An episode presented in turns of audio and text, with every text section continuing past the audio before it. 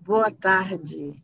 Boa tarde. Eu sou Angélica Rodrigues, procuradora do Estado da Bahia, e esta é a oitava edição do projeto Políticas Públicas, a Arte do Encontro.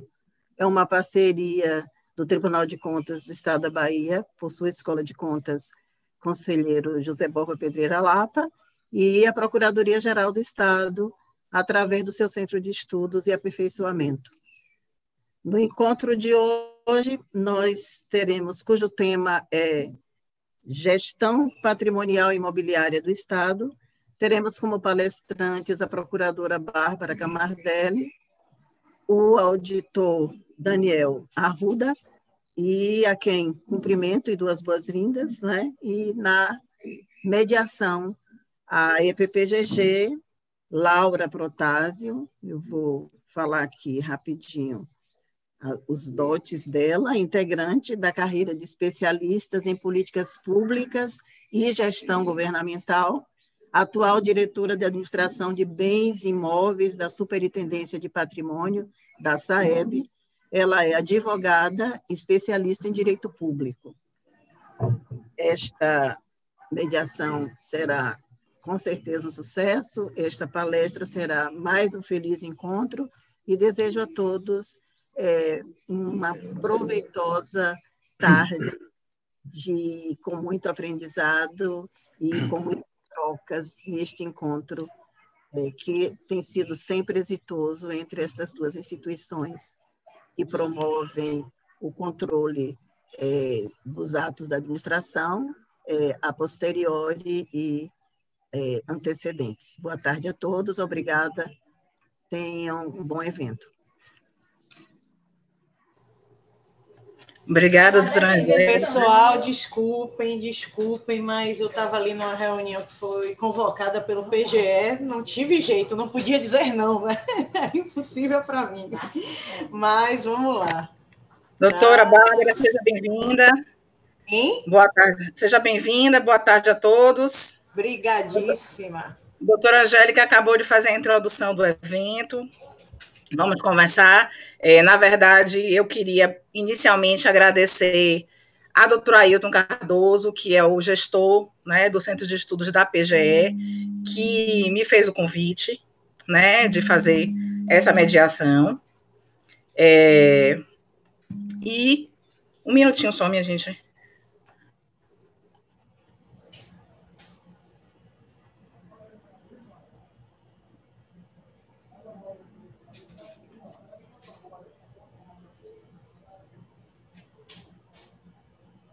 Desculpe, minha gente, é, é, um pequeno ajuste aqui de, de imagem que me pediram para fazer, porque minha imagem parece que está escura. Vou tentar melhorar aqui, Achei. né?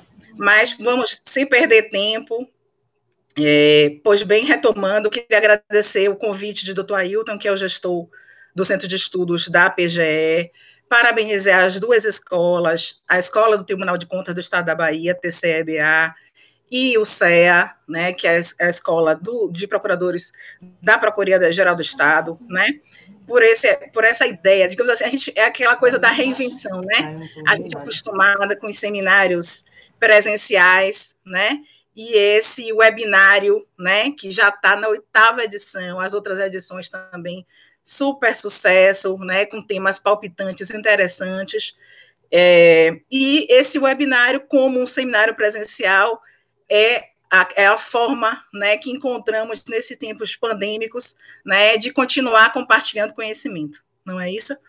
É, eu queria lembrar vocês que quem está assistindo pela primeira vez o, o, evento, os eventos anteriores estão disponíveis na, na página do TCE no YouTube, né? E se eu não me engano, também na página da PGE no YouTube, certo? Vocês podem acompanhar creio que vai ser interessante vocês retomarem os temas que aqui já foram abordados. Eu vou falar um pouco sobre a dinâmica do evento, né, para quem chegou agora ou que ainda que esteja acostumado. Nós vamos ter duas palestras, né? É, com o Daniel Arruda, que é o primeiro palestrante, que é auditor do Tribunal de Contas, e a segunda palestra é de doutora Bárbara Camardelli, chefe da Procuradoria Administrativa da Procuradoria-Geral do Estado. É, não haverá intervalo, Cada palestra durará em torno de 20 a 30 minutos, né? As dúvidas e perguntas devem ser encaminhadas via chat, né, para quem está assistindo, né, que se inscreveu tem um campinho específico, e lembrem de que ao final todos vão receber o certificado pelo link no e-mail que indicaram na inscrição, combinado? Então, sem mais delongas, vou é, fazer a leitura dos mini, mini currículos dos, dos, dos palestrantes. Daniel Arruda é auditor do Tribunal de Contas do Estado da Bahia, com mestrado em contabilidade, escritor de livros técnicos da área de contabilidade e auditoria do setor público.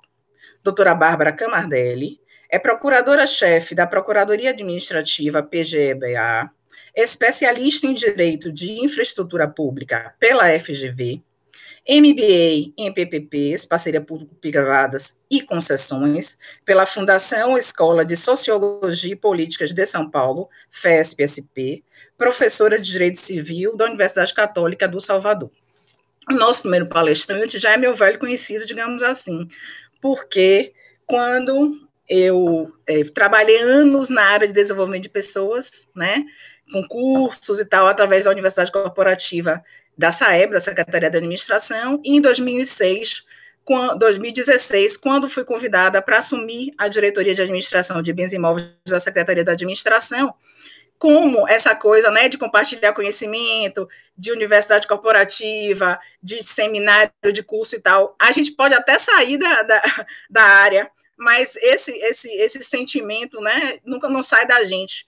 Então, quando eu cheguei na, na DBI, eu falei que eu queria fazer o seminário, o seminário de gestão de imóveis para a gente discutir, para a gente abordar temas interessantes, conversar com os diretores administrativos, coordenadores de patrimônio, e um dos meus primeiros convidados foi exatamente o auditor Daniel Arruda, né? Então, já é nosso parceiro antigo, ele vai fazer uma abordagem é, é, um pouco mais técnica, né, com o olhar dos órgãos de controle, que serve, serve a todos nós, para quem busca né, a gestão é, é, patrimonial imobiliária com eficiência. Então, Daniel, seja bem-vindo. Estou passando agora a palavra e a bola a você. Sucesso na sua palavra. Na sua ok, Laura, obrigado. Ok, gente, boa tarde a todos. É, o tema que nós vamos abordar hoje a questão da gestão, a proteção e o controle do patrimônio imobiliário do Estado, patrimônio imobiliário estatal, vamos falar assim, para ter uma abrangência bem maior, porque não se trata só a questão é, do, do controle, proteção é, e gestão do patrimônio imobiliário do Estado da Bahia, mas do, do patrimônio público no geral. O que a gente percebe ao longo é, dos estudos é que é uma fragilidade imensa. Né? Existe uma fragilidade é, nesses controles, principalmente quando se trata de, de terrenos públicos. Né? O grande foco que eu vejo é a questão dos terrenos públicos. As propriedades, quando são edificadas, já têm, já tem uma, uma certa. Tem, está sobre, sobre a visão do cidadão, né? e a gente pode perceber que o Estado está ali atuando, funcionando. Mas quando se trata de terras públicas, terrenos, a gente percebe que existe uma série de riscos de perdas. Né? E o controle, até o, o, o livros, materiais que tratam da questão do, da proteção né, e da gestão do patrimônio imobiliário, ele é muitas vezes negligenciado. Temos muito poucos trabalhos sobre o tema. Eu começo fazendo uma autocrítica com relação ao próprio trabalho do Tribunal de Contas do Estado da Bahia que nos últimos 25 anos só realizou duas auditorias nessa área, né? Apenas duas auditorias, vejam só, 20 anos, vamos reduzir até para 20 para ser mais modesto, né? Em 20 anos, apenas duas auditorias foram feitas na área do patrimônio imobiliário do Estado da Bahia. E a gente percebe que precisa ser mais, é, o Estado precisa ter mais cuidado e zelo com relação a, a esse patrimônio tá certo? É bem verdade que o patrimônio é, imobiliário, ele, dentro do, do, ponto de vista da ciência, tanto econômica como da ciência contábil, é um dos patrimônios, é um dos bens mais significativos financeiramente que compõem que compõem a, o patrimônio das organizações, tanto pública quanto privada. É bom também salientar que esse tema não é só de importância, importância e interesse só do setor público, mas do setor privado também, onde os bens imobiliários, os bens imóveis, eles fazem parte da base de sustentação das, dos seus negócios, das organizações e do próprio setor público. Né? E se a gente fizer uma, uma avaliação até histórica, e essa abordagem minha vai ser uma abordagem histórica para que a gente possa refletir de onde, de onde estamos e onde, de onde precisamos ir. Né? O que o Estado já fez, o que o Tribunal de Contas já fez, em termos de abordagem da gestão do patrimônio imobiliário, o que a PGE realizou historicamente, isso abordando é, os dados de 2014, 2014 foi a última vez em que a gente pôde ter um trabalho, digamos assim, conjunto entre o Tribunal de Contas do Estado da Bahia, a SAEB e a PGE, no sentido de dar uma, uma, um controle uma proteção jurídica é, e registro contábil, outra questão importante, o registro contábil desses bens, que também tem uma série de fragilidades é, é, no estado da Bahia tá certo? Eu vou fazer um apanhado, na verdade, de alguns fatos históricos que retratam essa questão. Eu vou colocar na tela agora uma, uma, uma imagem, uma imagem bonita, mas que, com o fim de fazer uma reflexão, da gente poder fazer uma reflexão.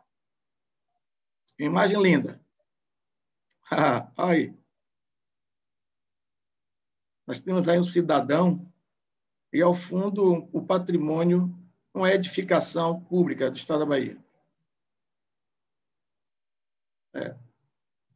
Para a gente fazer uma reflexão inicial sobre o tratamento que nós precisamos dar ao patrimônio imobiliário do Estado.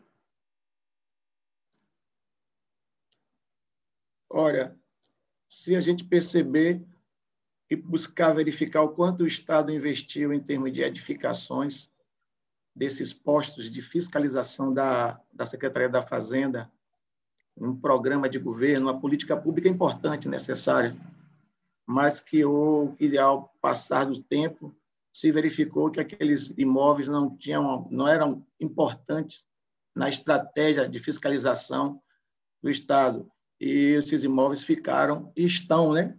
Essa fotografia foi agora do último feriado, dia 12 de outubro, e esses imóveis estão aí sem um certo planejamento do Estado de como utilizar, como fazer uma utilidade pública desses imóveis em benefício da sociedade, né? Um dinheiro foi investido, um valor, um patrimônio significativo deve ter sido investido. Esse é só um exemplo um pequeno exemplo do que pode ser é, essa questão quando se trata de terrenos, porque os terrenos são coisas muito mais, é, digamos assim, sob risco de, de doações ilegais, é, de invasões né, planejadas, invasões planejadas, é, é, é, planejadas e que a gente tem histórias aí que passa na TV, invade nossa casa, a, a, mídia invade nossa casa e mostra uma série de situações de políticos né, tentando é, obter de meios ilegais, meios ilícitos, é, é, ocupar o, o, terreno público. E nós vamos ver aqui alguns exemplos de trabalhos que foram feitos isso em 2013, em 2013, pela, tanto pelo Tribunal de Contas com suas recomendações e pela Diretoria-Geral de Patrimônio, Diretoria de Patrimônio da, da SAEB, do, do, Estado da Bahia, e a PGE, à época, as ações jurídicas né, fundiárias, para tentar reaver né, patrimônios milionários, patrimônios milionários que foram grilados por instituições privadas, tá certo? Eu vou passar agora, disponibilizar para vocês o resumo, esse resumo histórico desses fatos relacionados à gestão, proteção e controle do patrimônio imobiliário do Estado. Tá?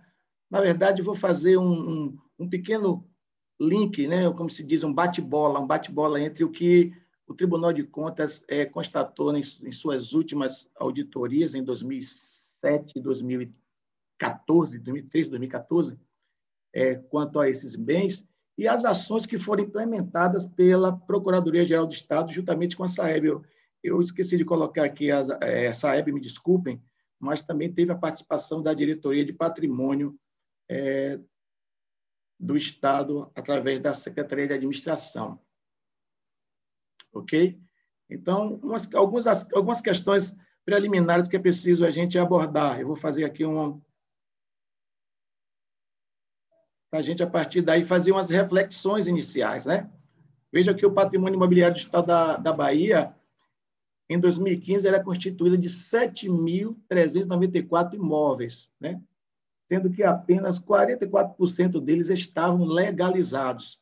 Tinham registros, né, tinham registros de, é, de forma é, organizadas, né, ao alcance da mão dos poderes públicos para defender o patrimônio, esse patrimônio contra possíveis ilegalidades, possíveis ações de invasão. Para a obtenção dos títulos de propriedade, é indispensável, além da pesquisa cartoriais e registros contábeis, e geralmente o foco fica entre esses dois elementos, quando se trata de gestão, controle e proteção do patrimônio imobiliário, fica sempre em cima dessas questões. É, mas o levantamento de campo periódico ele é fundamental.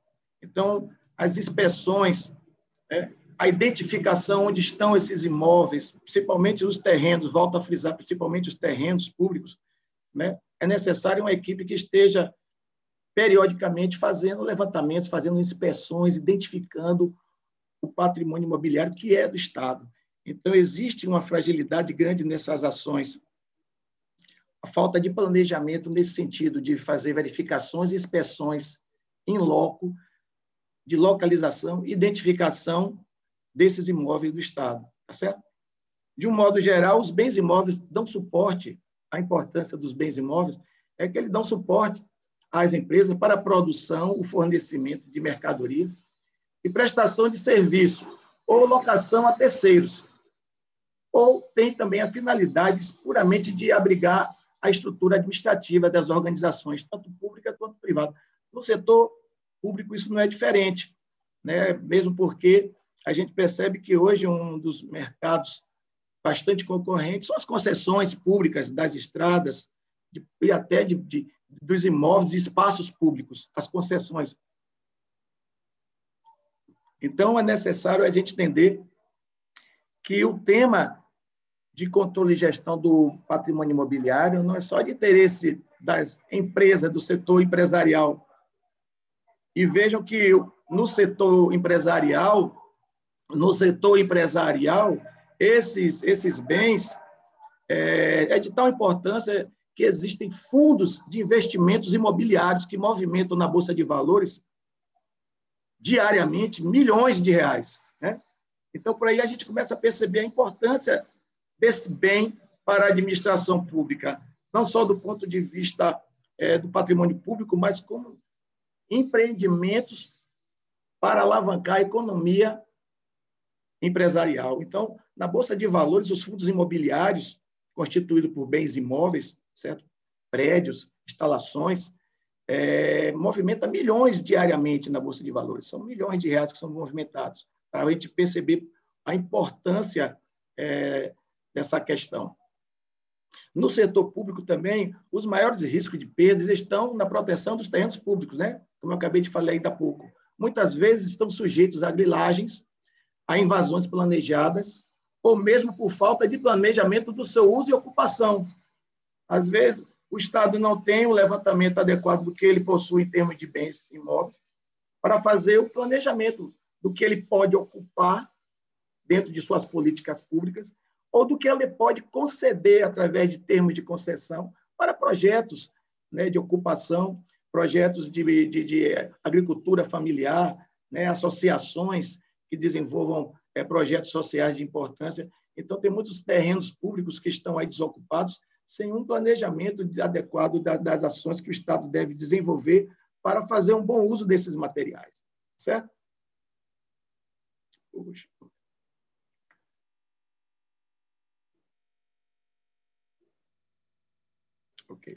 A partir de 2007, a SAEB implementou ações na garantia da segurança jurídica do patrimônio imobiliário estatal do poder do poder executivo. Foram uma série de ações desenvolvidas se, pela, pela PGE e pela SAEB, a partir de recomendações que o Tribunal de Contas já havia feito em auditorias anteriores, que, desenvol, que desembocou uma série de ações jurídicas, de acordos jurídicos e de acordos administrativos de proteção jurídica dos bens que foram é, doados, alguns doados pelo próprio Estado de uma forma ilegal, e outros que foram ocupados por, por iniciativas privadas, porque o Estado simplesmente é, não tinha um, e não tem ainda um controle eficiente dessas, dessas, de, do controle de registro desses bens. Né? Muitas ações administrativas e judiciais foram iniciadas ao longo dos anos com vistas a garantir a propriedade de diversos imóveis do Estado naquela época. Isso em 2017. Estou fazendo um apanhado histórico. Isso em 2017. Em 2007, desculpe, em 2007, o Estado começou a fazer um, um trabalho mais é, é, consolidado entre, entre, entre suas repartições, responsável pela essa parte de gestão, pela SAEB e pela PGE, para poder reaver e proteger o patrimônio público do Estado. Tá certo? Ações conjuntas da Diretoria de Patrimônio da SAEB e do Núcleo de Patrimônio e Meio Ambiente da PGE, é, constituída por engenheiros, arquitetos, advogados e historiadores, é, que tiveram o fim de trazer segurança jurídica à titularidade do Estado como proprietário de diversos imóveis que estavam sendo ocupados por empreendimentos privados. E esses e o resultado desse trabalho subsidiou as defesas jurídicas, né, e proposituras de acordos quando eram pertinentes. Isso em 2013 nós já tínhamos um resultado bem positivo. Começou em 2007, já em 2013 a gente já tinha assim um, um resultado que nos deixava um alerta, em alerta. Como é que que está hoje, né? Aí eu faço a reflexão, como é que estaria hoje hoje essa situação é, no estado da Bahia, dessas ações que foram implementadas, né, em defesa do patrimônio imobiliário do Estado naquela época, em 2013. Eu sei que ele bati o dedinho aqui, pronto, aqui. Vamos agora para a parte número dois. Fizemos essa, esse, esse apanhado é, inicial e vamos para as principais constatações que eu coletei da época que o Tribunal de Contas recomendou aos órgãos de controle que, de gerenciamento do patrimônio imobiliário. Então, um ponto número um, patrimônio imobiliário sem número de matrícula, sem registro, sem escritura pública, né?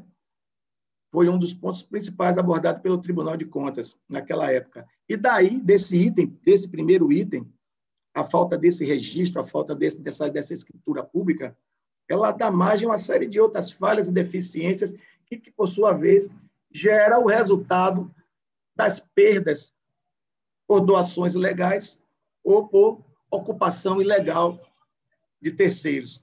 Né? A falta de inventário consistente desses bens, a gente constatou que havia uma falta de um inventário que dava uma, uma segurança dos bens totais que o Estado possuía, em termos de bens imobiliários, inclusive de terrenos públicos. Verificamos a falta de manutenção preventiva e de conservação dos prédios públicos, né? caracterizando abandono e degradação do patrimônio público imobiliário. No início, eu coloquei aqui de provocação aquela imagem daquele posto de, fiscalização é, da, da, linha verde, é, que está lá nesse estado, né, de, de um, um, estado de abandono, degradação e, consequentemente, perda né, do valor patrimonial desses bens.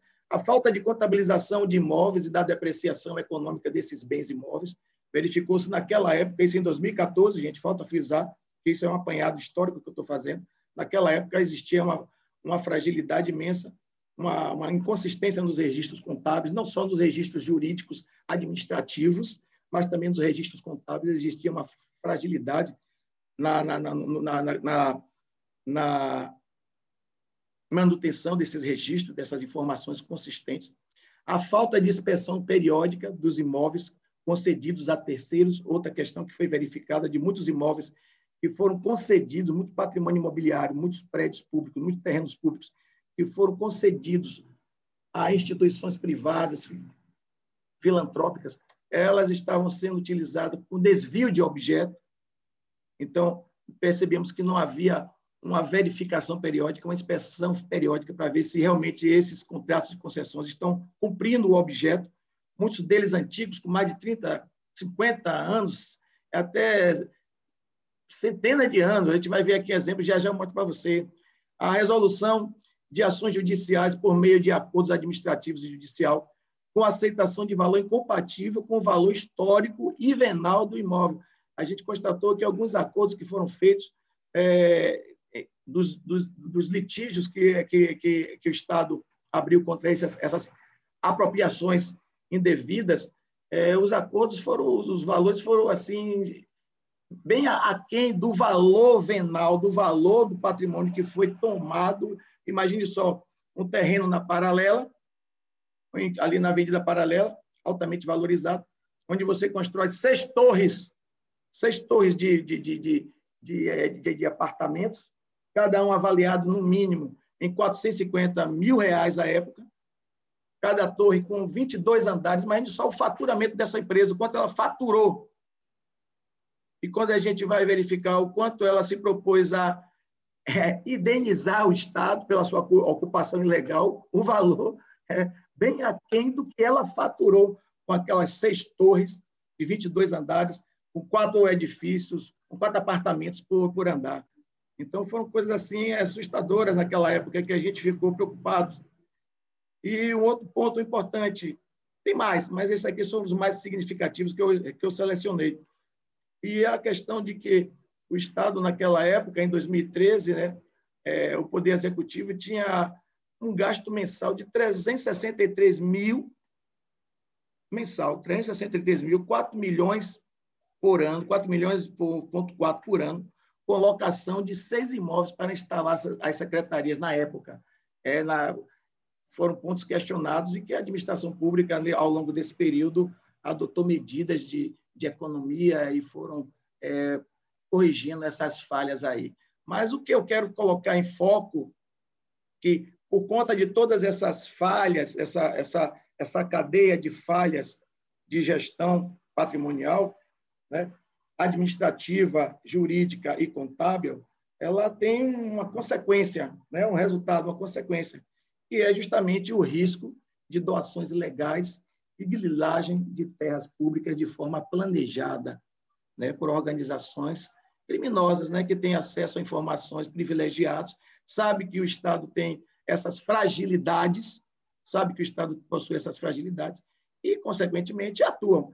Aí vem a parte da ação, o lado positivo da PGE, não só peguei as partes negativas do Estado, né? porque a auditoria é um negócio interessante. A auditoria é bom de ficar mostrando erros, mostrando, né? procurando pontos negativos da administração, para poder, a partir dali, implementar, implementar ações de correção, e foi o que aconteceu.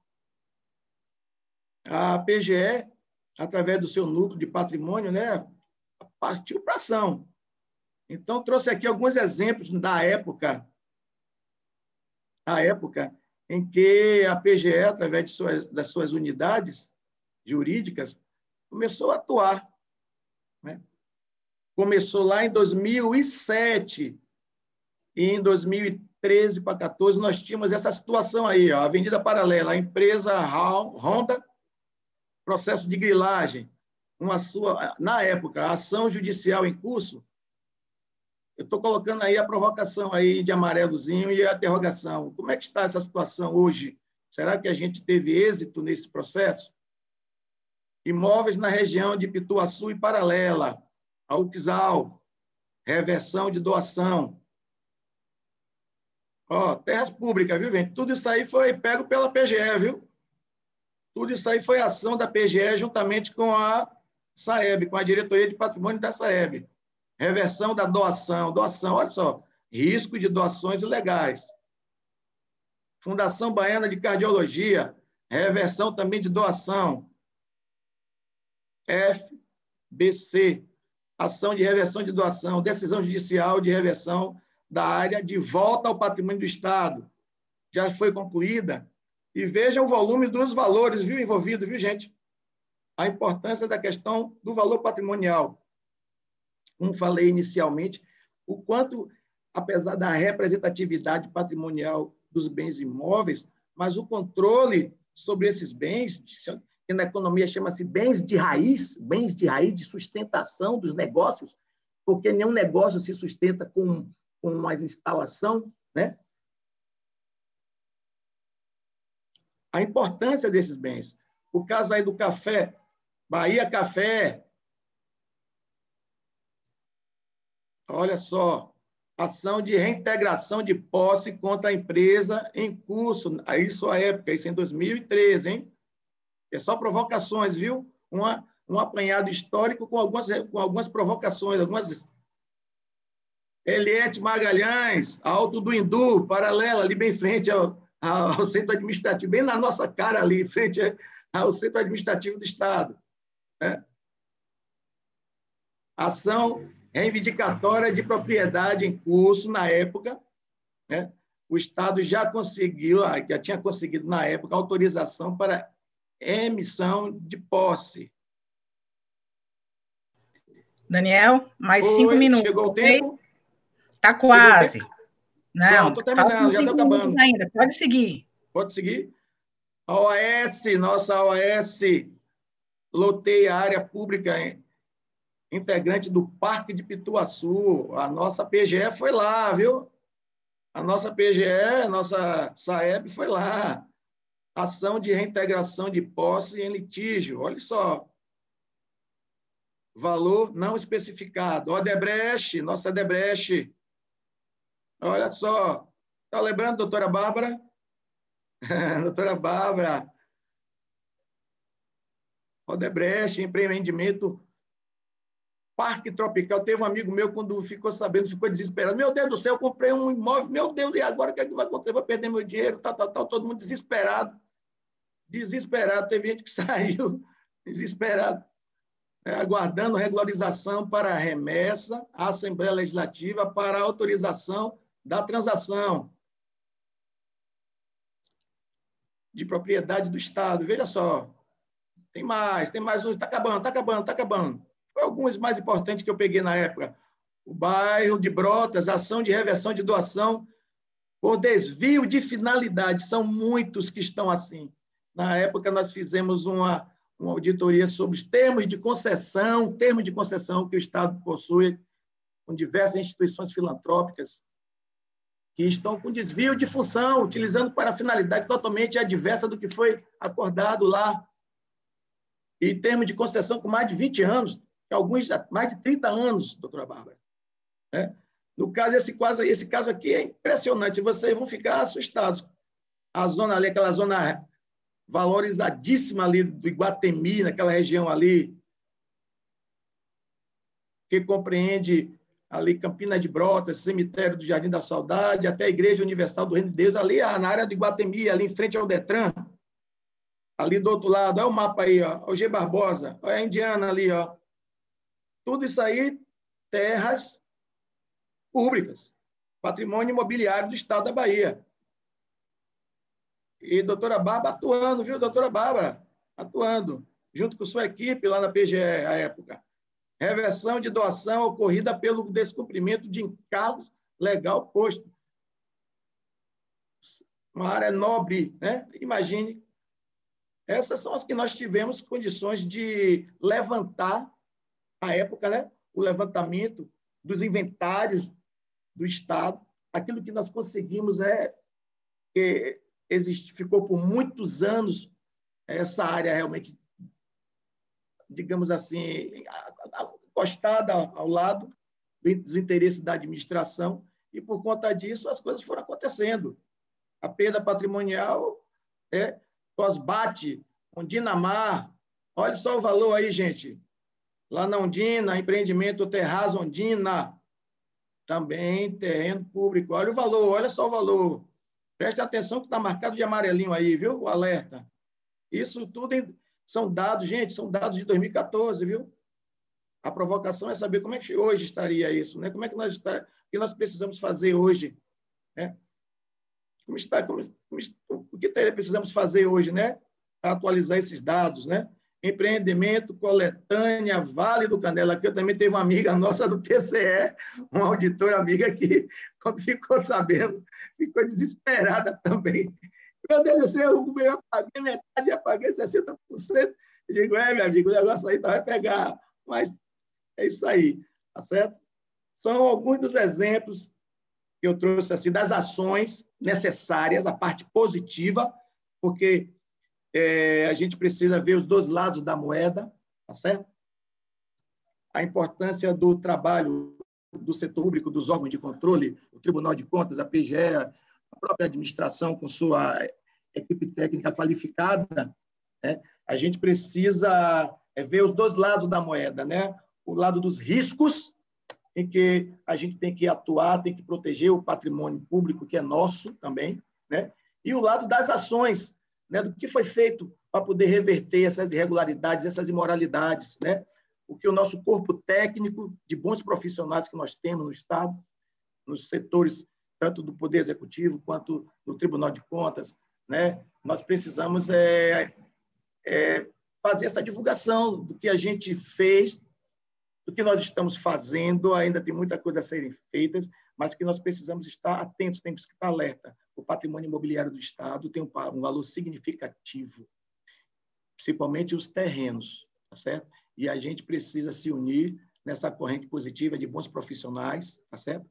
O Estado tem bons profissionais qualificados e aí está o exemplo de algumas ações que nós desenvolvemos é, no sentido de proteger o patrimônio público do Estado.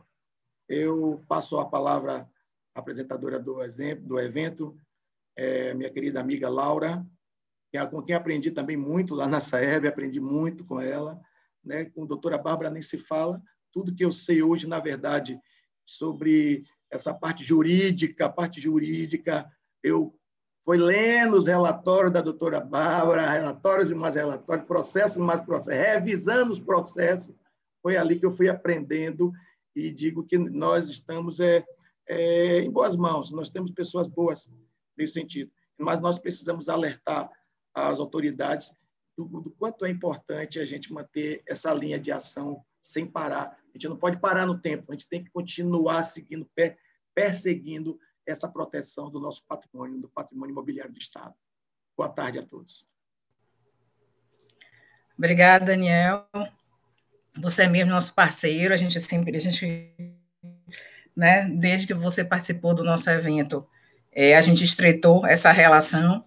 É, eu já conhecia essa sua apresentação também sobre esse balanço e, obviamente, avançamos muito, né, de 2014 para cá, ainda bem, né, avançamos muito. Essa sua provocação é importante, é, não só para a administração, né, responsável pela gestão do patrimônio do Estado da Bahia, mas é uma provocação para todos nós, para a sociedade, para a compreensão de que os imóveis públicos são de todos nós, né? Não é que porque é público é de que ninguém precisa cuidar, ninguém se sinta, tem um sentimento de pertencimento, né? É preciso que despertar nas pessoas esse sentimento de pertencimento mesmo, né? De que aquilo, aquele patrimônio é nosso, é da sociedade, é de todos, né? E é, é, correr atrás exatamente de todos esses recursos que nem sempre são os adequados, nem sempre são é, os, os, disponíveis de forma suficiente, né? Mas para a gente buscar preservar esse patrimônio, para a gente buscar é, é, a manutenção desse patrimônio, a melhor destinação desses imóveis públicos de acordo com o interesse público, né? Agora, para tudo isso, é, é preciso, como você falou, unir esforços, né? É preciso fazer as pontes, é, e não só dentro do Poder Executivo, não só com os órgãos de controle, não só com os órgãos de consultoria jurídica, como a Procuradoria-Geral do Estado e as, e as demais é, é, é assessorias jurídicas, mas com o Poder Judiciário, com os cartórios de registros de imóveis, não é? Então, assim, é preciso efetivamente que demos os, as mãos, né, é, é, unimos os esforços, criamos essas pontes, né? E, e, e, é bom sinalizar também é, como, como a PGE, há uns anos atrás, precisou se utilizar, digamos assim, dos, da ferramenta judicial para resolver questões do patrimônio imobiliário. Coragem, coisa coragem, que, né? Que até, até a época era é. questão também de coragem, né? De bancar, profissionais é, bancar, independentes, enfrentar procuradores independentes para atuar. Perfeito, perfeito, perfeito, é. Laura. E hoje em dia a gente também vem buscando ferramentas extrajudiciais. Né? Avançamos muito nesse, nesse quesito, porque é, é, a administração efetivamente tem que dar o tempo da, da, da, sua gestão. Tem que definir estratégias de proteção ao patrimônio sem transferir essa responsabilidade necessariamente para o judiciário. Quando a gente perde o controle, né? Porque o tempo do judiciário é um tempo diferente, digamos assim, né? Mas, enfim, você fez sua abordagem histórica com aquele olhazinho, né? Do, dos órgãos de controle.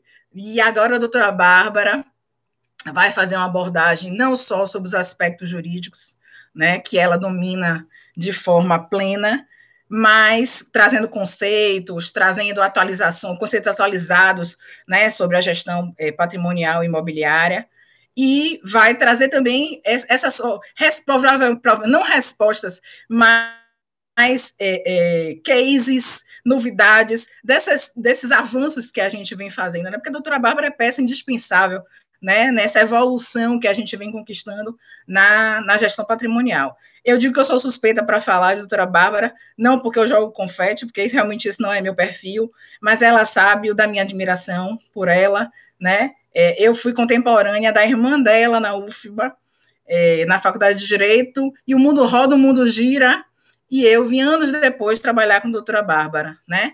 É, é, todo mundo sabe que ela é uma pessoa firme, né? Ela tem as posições convictas e busca argumentos na defesa do seu entendimento, mas é uma pessoa extremamente acessível, independente do, do, do da responsabilidade que carrega, né, do status que ocupa, né, sendo chefe de uma procuradoria, é uma pessoa extremamente acessível.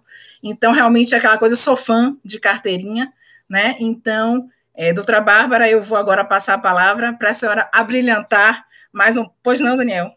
Eu, também, sou fã dela. Ah, joia. Eu acho que todos nós. É, o objeto foi os processos dela, que eu fui na época lá. Ah, tá vendo? Lá, enchendo o saco dela com perguntas. Eu quero dizer a vocês que eu sempre eu brinquei quando o pessoal do TCE me chamou para fazer a mediação desse evento, eu fiquei mega contente, assim, porque não só é um tema que eu domino, que, né, que é uma coisa que faz parte do meu dia a dia, do meu trabalho, mas eu brinquei com eles, ó, se preparem, viu? Porque vai ser um evento bombado e, de fato, tivemos quase 200 inscritos, né? Então, assim, espero que você que esteja aí do outro lado, curtindo essa live, esteja anotando tudo e colhendo cada ponto, porque agora vem uma palestra mais brilhante ainda, que é a de doutora Bárbara. Doutora Bárbara, seja bem-vinda, viu? Passo a palavra agora a você. Gente, obrigada e boa tarde. Agora eu não poderia iniciar sem jogar purpurina nos demais também, porque é de coração. Laura é uma convivência já de anos, né, Laura, em que nós nos debruçamos e vivemos essas aventuras. Eu sempre brinco dizendo que eu sou uma arqueóloga frustrada, mas que no campo dos direitos reais e do patrimônio eu consigo vivenciar isso porque quantas vezes nós não temos de fazer viagens históricas para descobrir o que nós temos hoje, né? Daniel também, que nos acompanha nessa grande parceria, né, Daniel? Por isso, assim, sou fã, porque é uma parte, quando, é, quando todo mundo hoje fala o nome do TCE, todo mundo se treme de medo. Mas, na verdade, Daniel vem trazendo outro aspecto, que não é o tremer de medo, é aquele que está junto para a gente construir alguma coisa, que vem no intuito que se está apontando a crítica é para a gente melhorar, é para nós termos uma solução e construirmos juntos. No final, inclusive, farei convites a todos e já espero uma resposta altamente positiva. Então, sintam-se realmente abraçados por mim. Meu muito obrigada por essas declarações e saibam que elas são recíprocas mesmo. Essa convivência, esse trabalho que gera essa admiração mútua e gera também a confiança, né? a confiança de saber que você está contando com tanta gente boa e por isso nos dá essa ousadia de agir. Né? A ousadia vem sabendo que a gente tem essa rede de segurança, essa união de esforço, que por isso nós chegaremos a, a pontos positivos todos na busca de uma proteção do interesse público de uma maneira geral.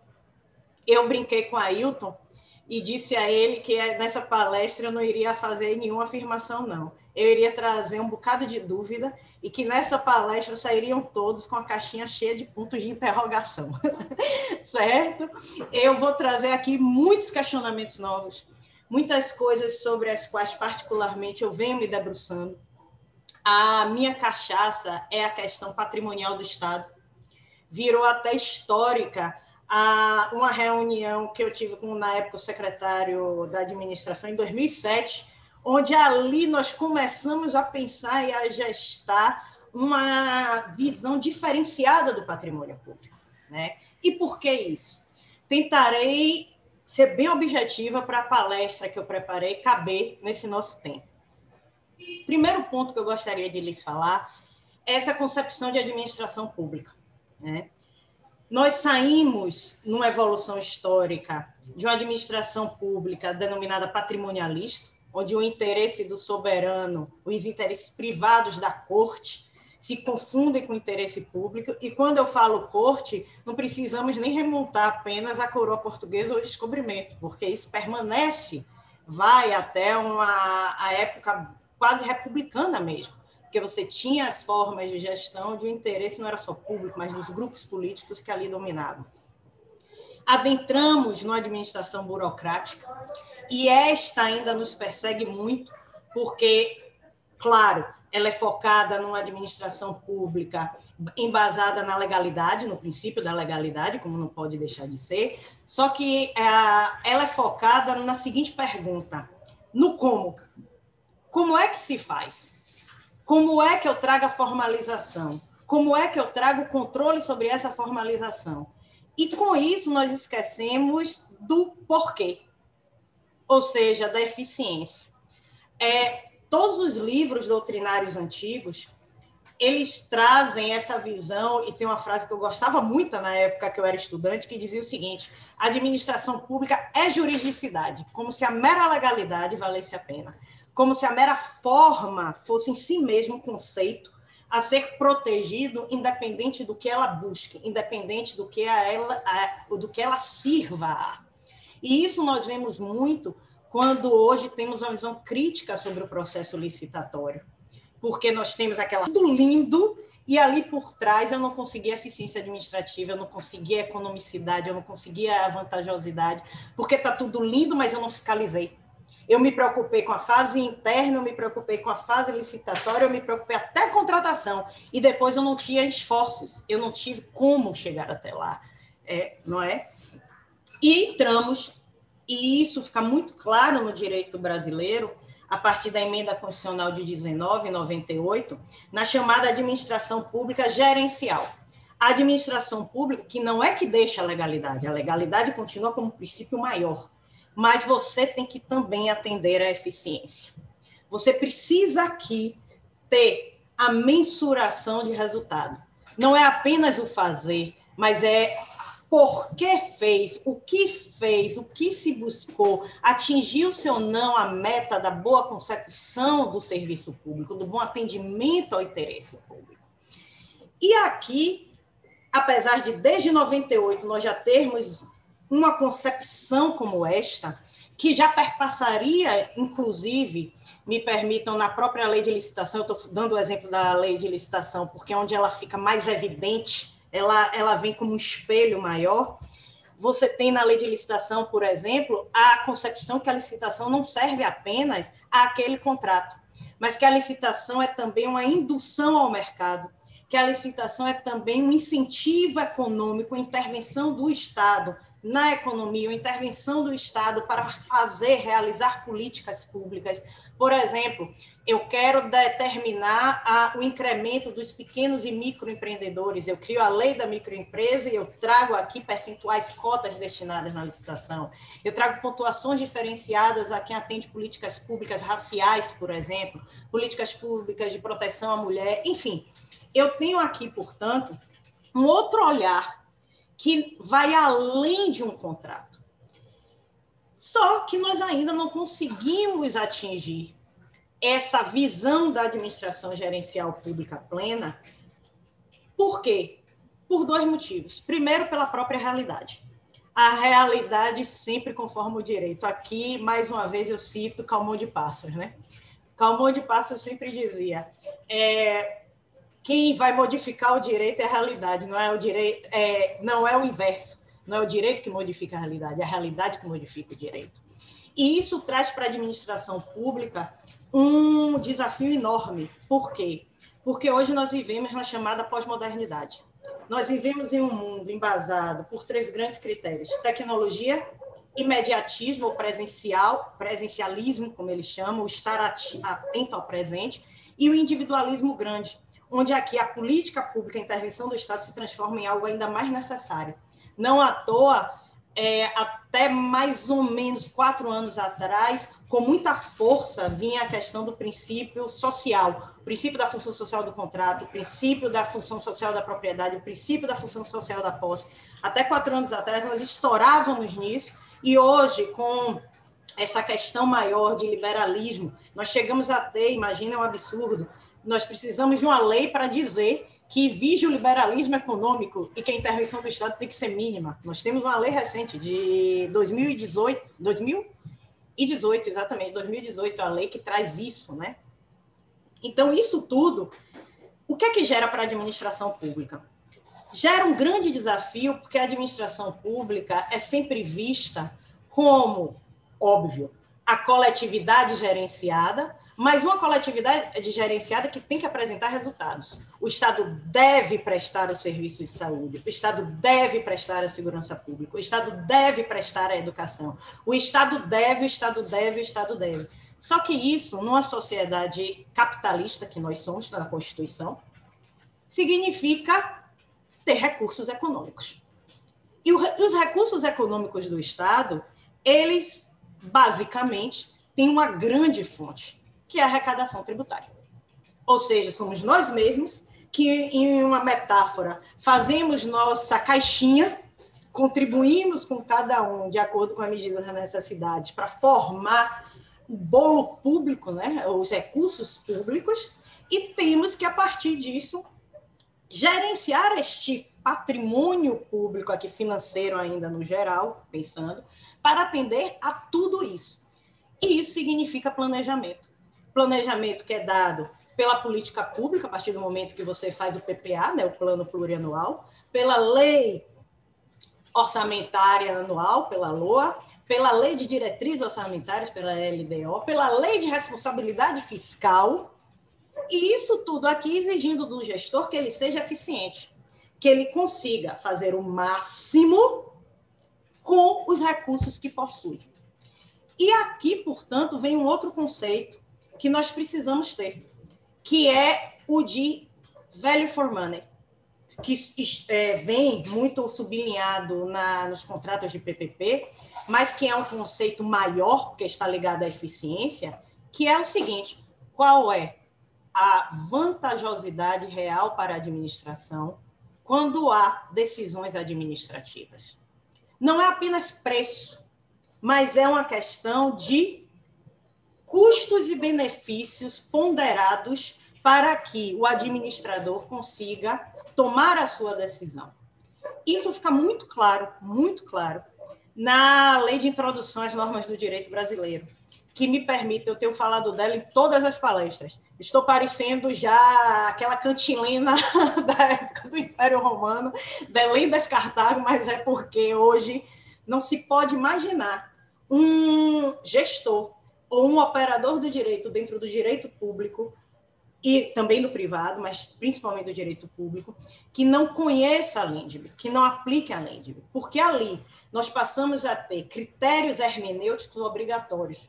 Nós temos regras de interpretação hermenêuticas obrigatórias. E essas regras, principalmente as contidas no artigo 20 a 22, elas trazem justamente essa noção de eficiência, vantajosidade, de efeitos do ato administrativo. Na hora de analisar um ato administrativo, eu tenho que analisá-lo. Por que, que ele foi feito? Qual foi o cenário em que ele foi editado? Qual foi o motivo e no que nele redundou? Eu, essa semana, dei um parecer, é, até em uma divergência interna. Por quê? Porque realmente o contrato teria que se reger pela Lei 8666 mas na hora, no, no preâmbulo do contrato, se colocou a 9433. Só que o contrato iria encerrar em dezembro e era um contrato relacionado à gestão de dados. Como é que eu invalido um contrato, faltando dois meses para a sua consecução, relacionado à gestão de dados da saúde em plena pandemia? Não tem como. Eu crio um problema maior para a administração pública. E, claro, Fomos analisar tudo, se tinha havido boa execução, se tinha havido prejuízo, enfim, se tinha havido alguma distorção da Lei 8666, não se perpassou apenas a uma construção jurídica abstrata, mas se vai também para o concreto para trazer esses pontos e conseguir tomar essa decisão de, do controle, análise e orientação do gestor. Parando esse ponto, vamos para o segundo ponto. Onde é que o patrimônio entra nisso? Aí eu falei aqui, na minha, no meu primeiro ponto, a questão dos recursos da administração pública. E hoje, patrimônio, e principalmente patrimônio imobiliário, é visto muito mais como um bem imóvel. Patrimônio imobiliário hoje é ativo financeiro. Patrimônio imobiliário entra como uma potencial, um potencial recurso do Estado, inclusive para a efetivação das políticas públicas. Eu é, me debrucei nesse tema em duas oportunidades, nessas duas especializações que lá citou, e é, não existem mais dúvidas. Ninguém hoje pensa mais patrimônio apenas como ter um bem de produção, que seria o imóvel. Você pensa o patrimônio com aquele ativo que vai lhe permitir diversas possibilidades de atuação financeira. Eu lhes dou exemplo que isso nem é somente para o direito público, isso está no mercado, está sendo feito hoje. Como eu imaginar a multipropriedade, onde eu pego o direito de propriedade e crio um condomínio pelo tempo de uso do direito? Olhem que concepção altamente abstrata todos são proprietários e a divisão condominial não é mais infração relacionada ao bem ou ao valor econômico do bem, mas é em relação ao tempo. E com isso eu crio praticamente propriedades derivadas. Tem até uma linha que diz que não é condomínio, que são propriedades derivadas. Eu vou mais. O direito de garantia hoje um penhor, eu emito a cédula de penhor e com isso eu já levo ao mercado financeiro, e hoje essa cédula de penhor é levada para servir, inclusive, pode embasar uma debenture. Ou seja, o direito de garantia em si mesmo, ele tem um valor que ultrapassa o valor do bem sobre o qual ele se embasa. Indo para uma figura mais moderna ainda, os fundos de investimento. Finalmente, a legislação pátria teve a coragem de assumir uma linha sobre a natureza jurídica disso e trouxe como um condomínio um fundo de investimento em geral. E dentro desse fundo de investimento em geral, eu tenho um fundo de investimento imobiliário. E o fundo de investimento imobiliário, eu não aporto imóvel, eu posso não aportar imóvel. O que eu aporto é o direito real sobre o imóvel. Então, se eu só tiver o direito de uso sobre o imóvel, direito real de uso sobre o imóvel, eu posso criar um fundo imobiliário, ainda que seja temporário, ainda que seja para destinado único e exclusivamente a um uso como renda, locação, etc. Mas eu crio. Eu tenho a propriedade, o bem está lá, o direito de propriedade, mas meu direito real de uso ganhou uma dimensão excepcionada. Isso fez com que o mercado privado, e é algo que nós estamos aqui estudando dentro para trazer para o campo público, começasse, inclusive, a não mais querer imobilizar recursos no patrimônio imobiliário. Está, está acontecendo o um caminho inverso, porque a questão da vantajosidade do velho for money leva a que, ao invés de imaginar o valor do meu ativo do bem no mercado, eu traga esse valor do bem junto com meus custos dentro daquilo que eu tenho que produzir. Então, às vezes, é muito melhor eu conseguir, por exemplo, é, locar, eu conseguir arrendar. E, gente, o Código Civil trouxe algumas novidades maravilhosas. O direito de superfície. eu consegui ter uma constituição de um direito real de superfície sobre um patrimônio e, com isso, ganhar recursos, ganhar ativos, ter uma outra visão do que me quedar naquela velha figura, certo? Guardem isso, inclusive, porque no final dos exemplos concretos eu vou voltar a essas figuras relacionadas ao patrimônio do Estado. Falando isso sobre a perspectiva de concepções e premissas, imaginemos a nossa situação de patrimônio imobiliário. No Brasil, nós sofremos dois grandes problemas.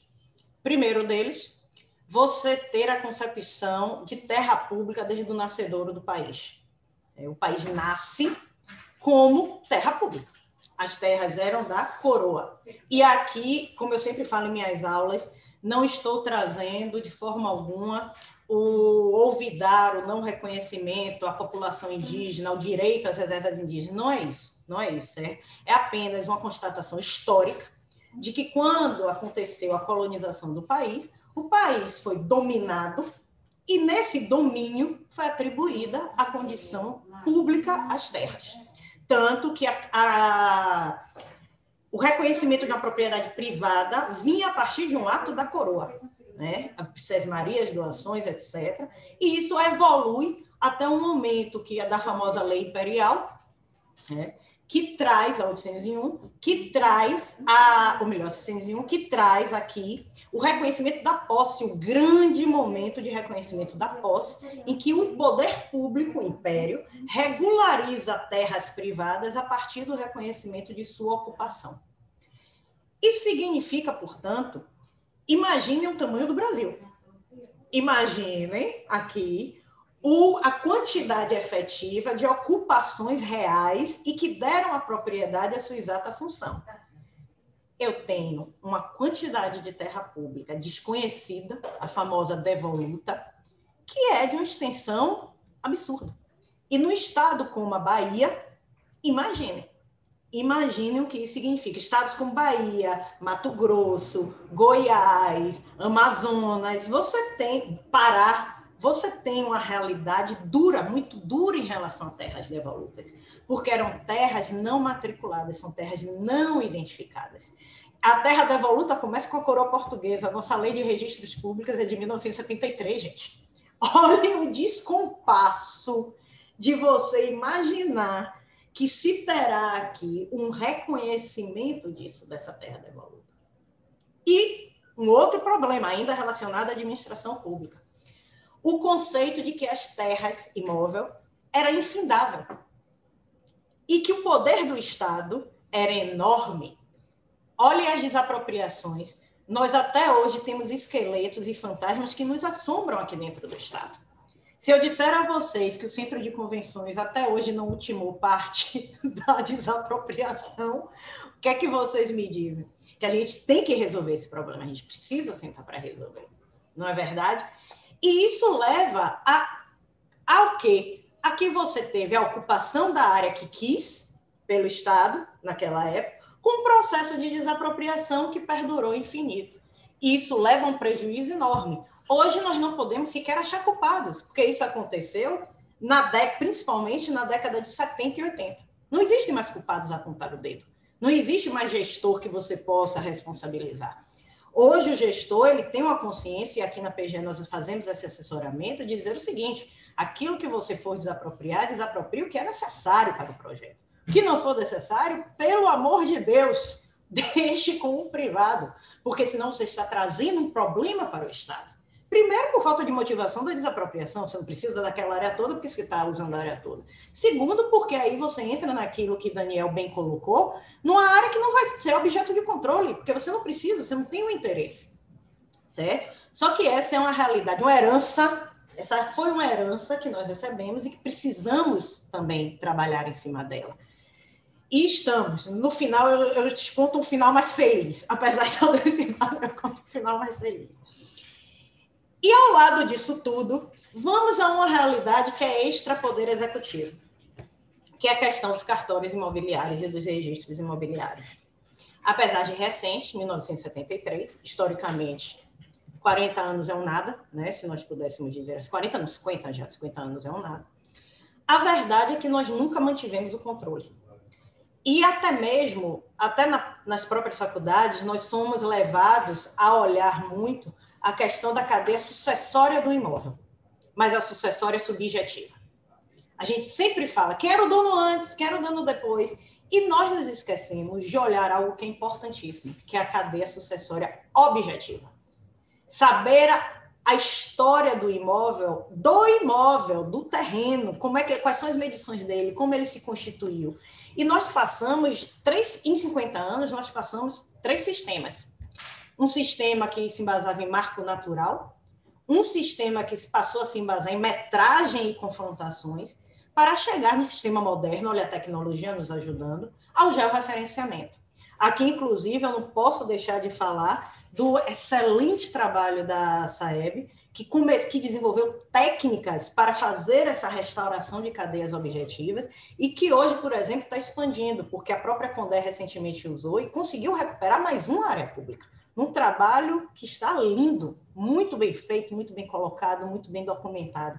Então, Imagine o problema, e é isso que torna a grilagem fácil, eu chegar ao cartório, referenciar o imóvel, vir com uma cadeia sucessória subjetiva falsa, mas quem está ali, o oficial, ele não tem condições, com os elementos que ele tem, de, de, de constatar e dizer assim: olha, isso aqui você está me trazendo em cadeia já referenciada, não é esse mesmo imóvel que está aqui registrado em marco natural. Quem é que faz isso? E isso gerou essa, essa digamos assim, essa amplitude. Olha, então, colocado grande problema para o Estado. Ele tem necessidade do patrimônio para utilizar como ativo financeiro, ele precisa disso, inclusive para os seus projetos, numa visão moderna. E ele tem uma situação que ele precisa conhecer o patrimônio que tem. E conhecer o patrimônio que tem demanda um trabalho absurdo. Nós fazemos aqui, é, existe, é, para usar um ditado, a morte de um leão por dia mas é impossível fazer de tudo.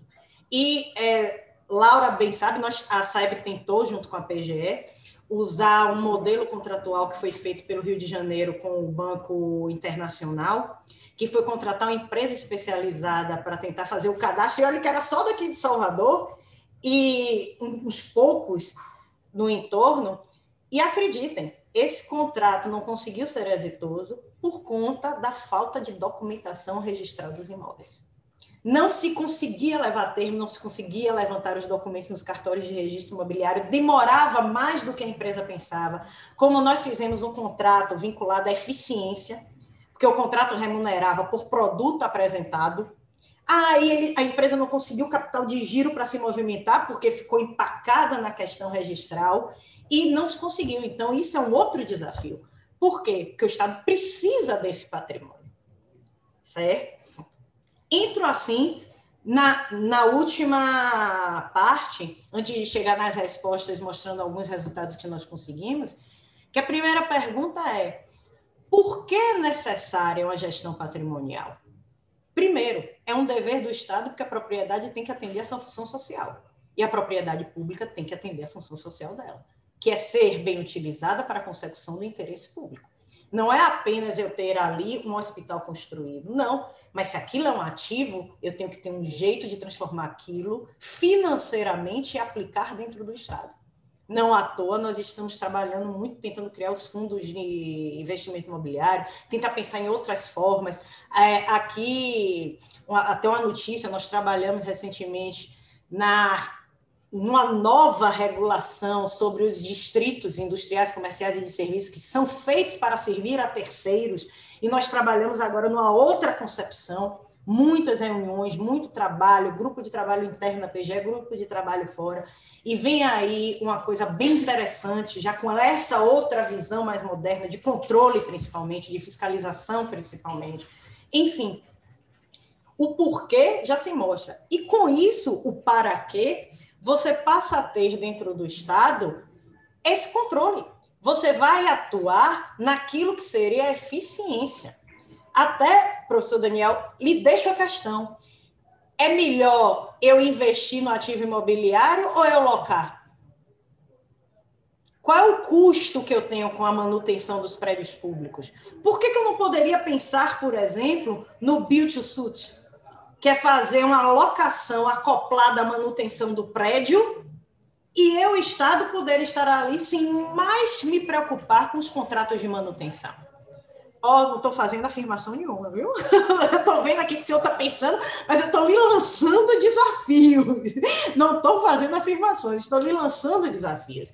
Justamente na, nessa perspectiva de nós imaginarmos o que é para a administração pública o velho for money dentro da perspectiva patrimonial dela. De que maneira eu uso isso? Porque a manutenção até desse, desses edifícios, desses prédios públicos, não só é custosíssima, e isso não entra muitas vezes na hora em que a gente analisa o ativo, e tem que entrar, tem que entrar, porque não basta eu ter meu prédio lá valendo 10 milhões e 10 milhões é conta de quem não quer fazer matemática, né? Vocês já viram. Quer colocar o valor cheio, que é de fácil conta. Ter 10 milhões aqui para fazer meu, meu ativo é dizer, poxa, eu tenho patrimônio de 10 milhões, e esse patrimônio está me custando de manutenção 20. E mais ainda, e vou além, muitas vezes levando aqui a pasta, aqui a política pública que esse imóvel deveria servir, esteja desviada em sua atenção, porque está todo mundo louco, preocupado com a manutenção e não está conseguindo focar no que é a política pública. Exemplo, educação.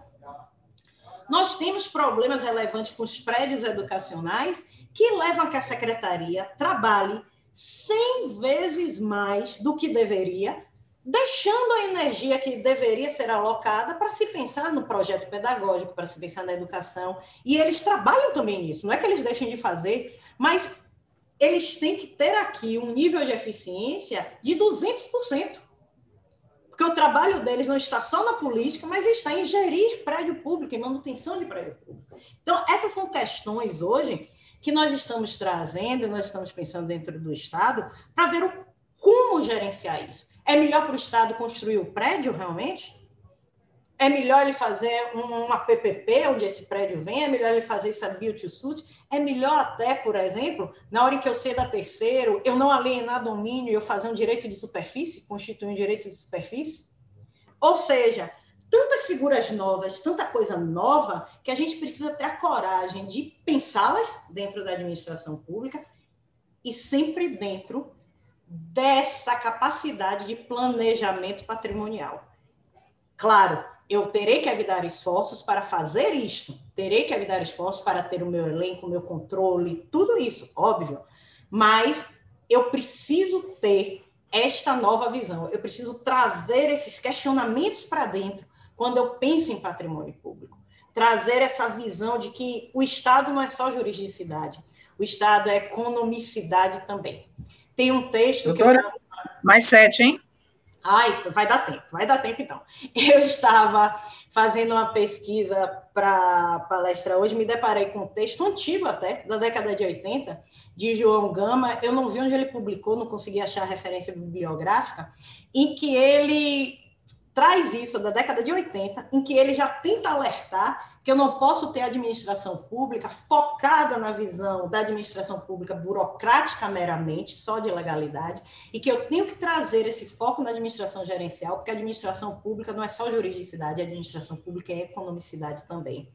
E aí gostaria até de deixar a dica, para encerrar essa fala mais teórica e partir para os exemplos, de dizer o seguinte: tem um texto que eu recebi recentemente de um curso que nós estamos fazendo junto com a PGE do Rio, de análise econômica do direito, que é um texto que saiu publicado na Jota, depois eu até passo os dados para divulgar para quem quiser ler, que o, o texto é interessante e o texto começa, é, o título do texto é O que é que Marshall, eu vou olhar o nome do ganhador do Prêmio Nobel, correto? Agora, o ganhador do Prêmio Nobel de 2020, o que é que ele tem a ensinar a Eli Lopes Meirelles.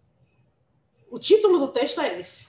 E é muito interessante porque ele sai exatamente daquela perspectiva, ele faz isso dentro da licitação, né? daquela perspectiva da licitatória dos negócios públicos vinculadas ao apego à forma, para perguntar de que maneira eu trago outros elementos que o Estado precisa ter, por exemplo, a paridade de informação quer coisa mais injusta para a administração pública eu fazer um termo referencial embasado em três orçamentos que eu pego do privado? Quer coisa mais injusta do que isso? onde o privado ele já se no mercado ele já apresentou o orçamento dele, já fez lá a forma de organização, me dá três orçamentos e meu preço referencial vai ser esse. Eu não, não tenho que criar mecanismos onde eu obrigue ele a já num processo não mentir sobre as informações dele e trazer o meu acesso e ter aquilo que a gente chama hoje de paridade de informação. Até eu uso uma expressão em inglês para isso, que é modern design na licitação, para eu trazer uma forma diferenciada de negócio público, onde a administração pública consiga, consiga ser indutora no mercado.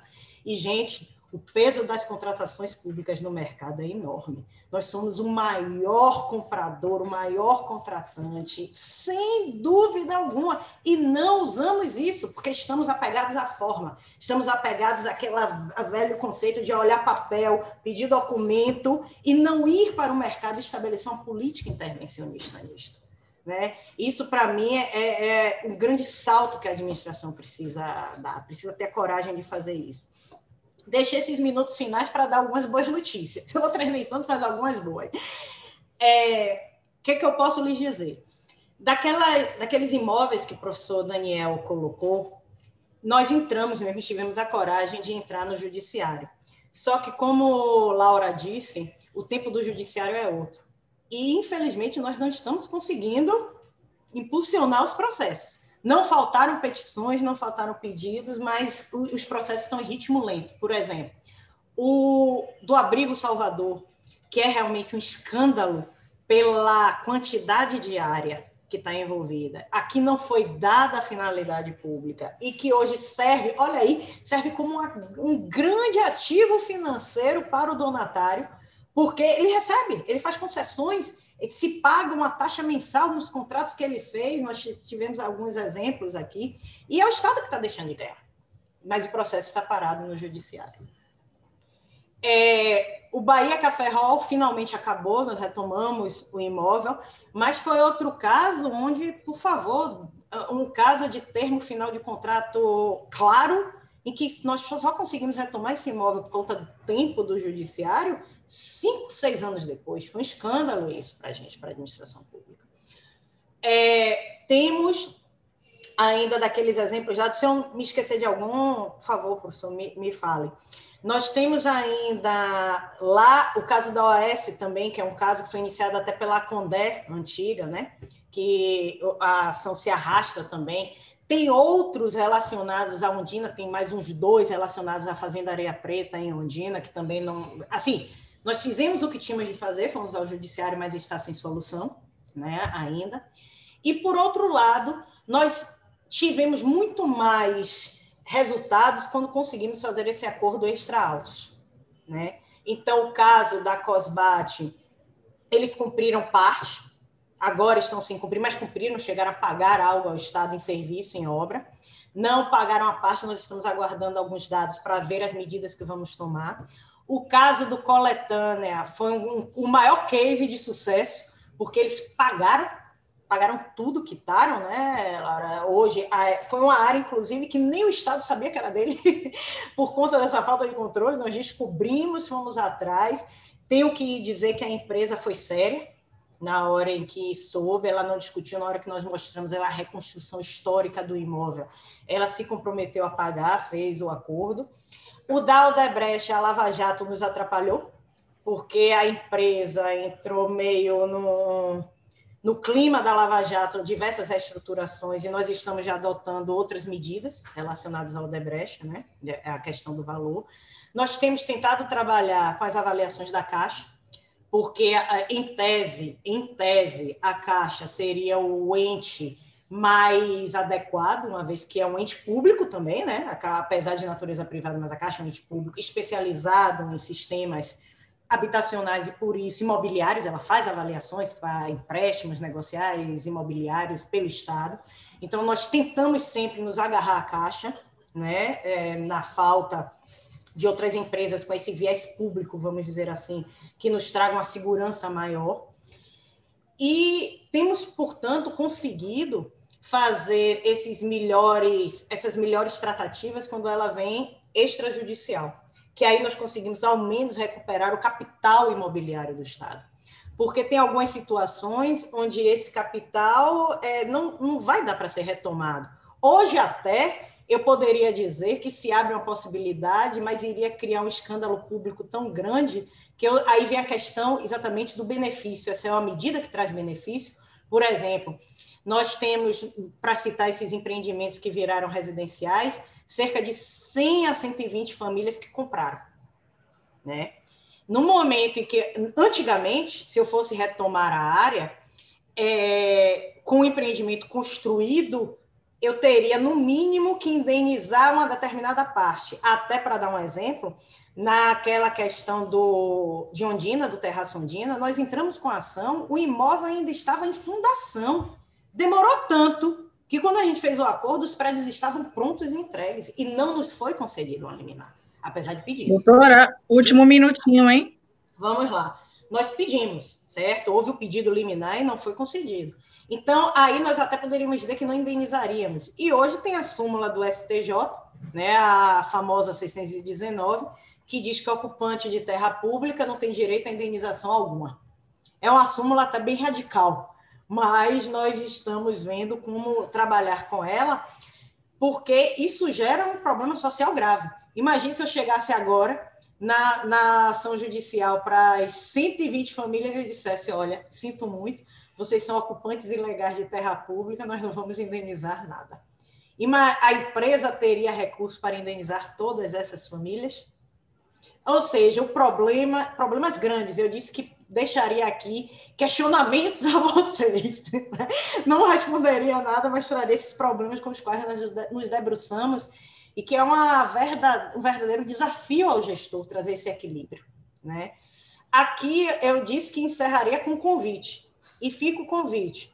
Nós estamos pensando, conversei com a Ailton, em criar um fórum permanente de discussões patrimoniais. Né? E, e, creio que a presença não só do executivo, né, PGE, SAEB envolvida, nós somos executivo, mas do Tribunal de Contas, como órgão de controle externo, e principalmente também do judiciário, que possa estar juntos nesse grupo de discussão. Nós estamos tendo uma experiência interessante com o judiciário agora, falando da questão da regularização fundiária, porque a chamada uso capião extrajudicial está gerando um grande problema para o Estado, diante principalmente de terras devolutas, porque nós não temos documentação de terra devoluta. Terra devoluta significa exatamente isso, ela não tem documentação nenhuma, e por isso nos é difícil dizer se a terra é pública ou não, eu precisaria de, de ações discriminatórias, eu precisaria desse tempo.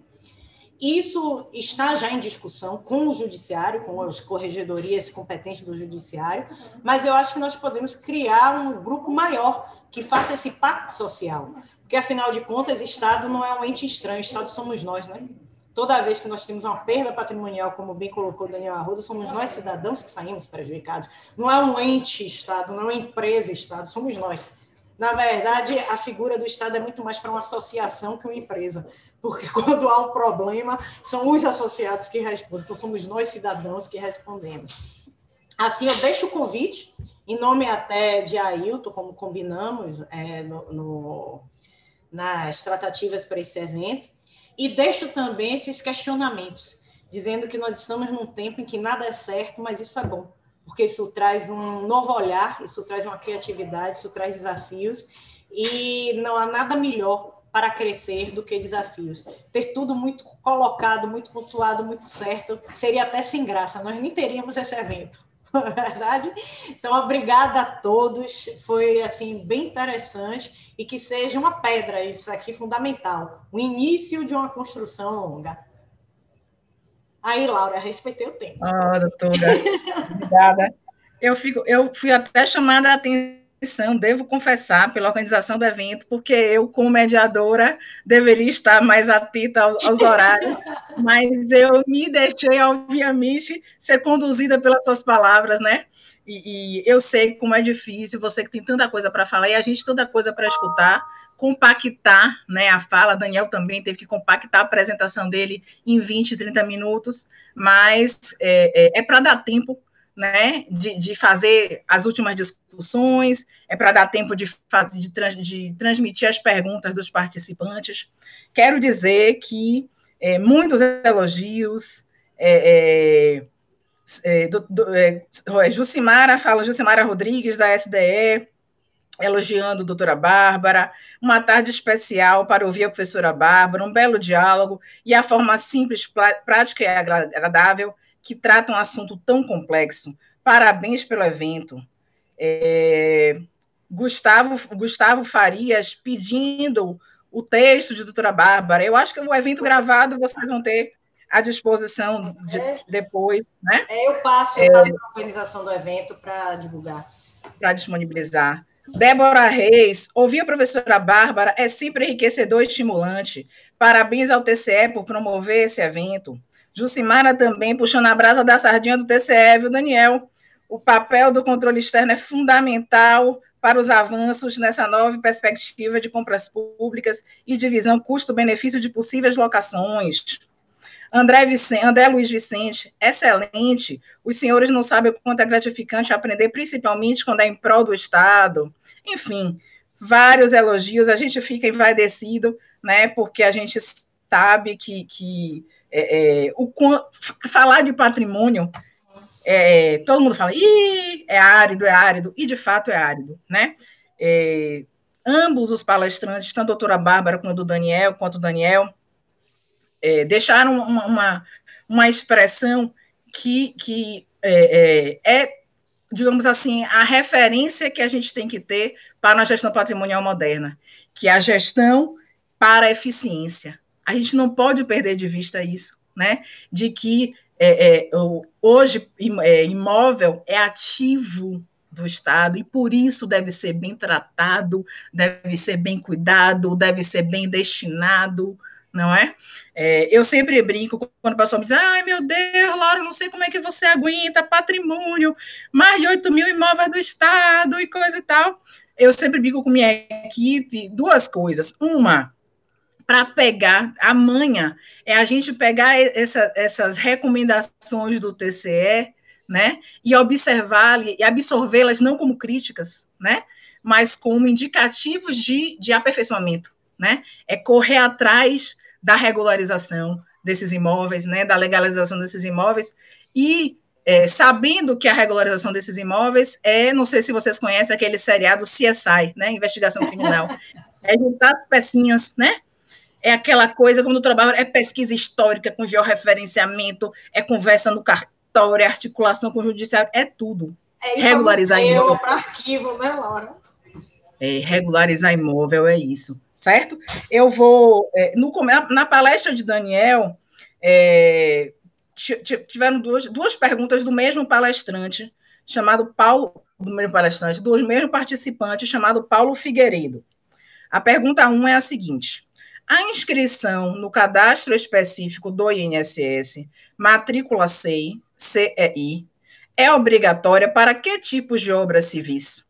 Nas obras de reforma e manutenção dos bens imóveis, a obrigatoriedade dessa inscrição.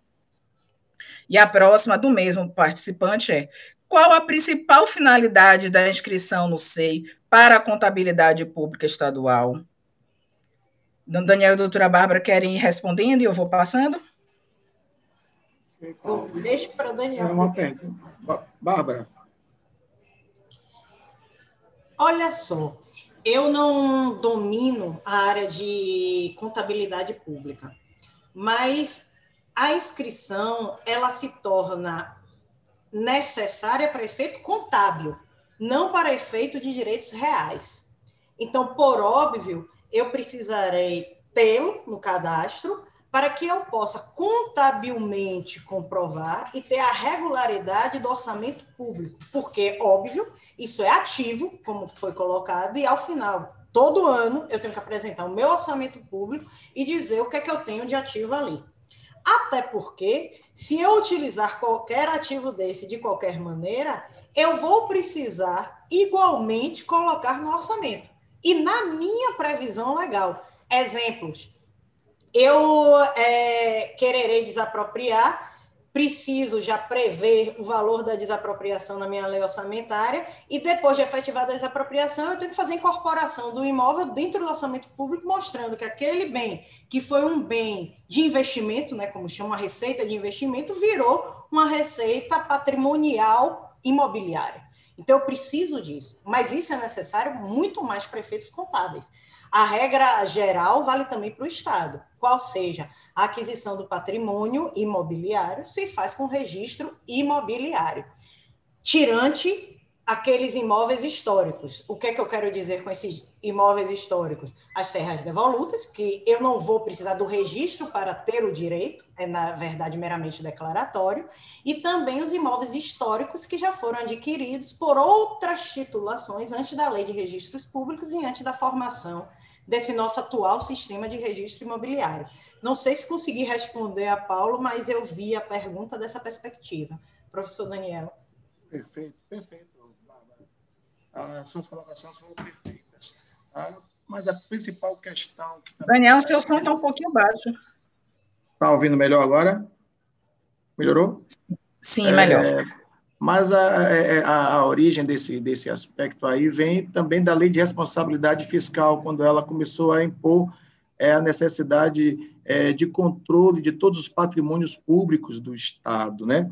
Até a lei de responsabilidade fiscal, até, até o ano de 2000, esse controle de alienação, registro desses bens era uma coisa muito perdida. Foi a lei de responsabilidade fiscal e também o interesse da, da Previdência sobre as arrecadações, sobre os, sobre os investimentos de obras, né?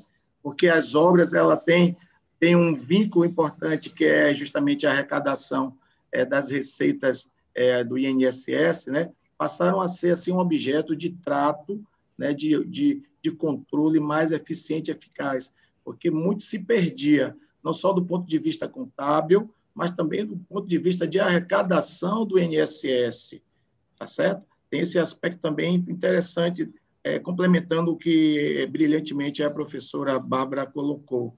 E o aspecto contábil é, evidentemente, o controle, que muitos é, dos, dos bens patrimoniais, principalmente que um dos principais é, quando se trata de, de, de previdência, é, um dos principais investimentos dos fundos de previdência privados e públicos são imóveis.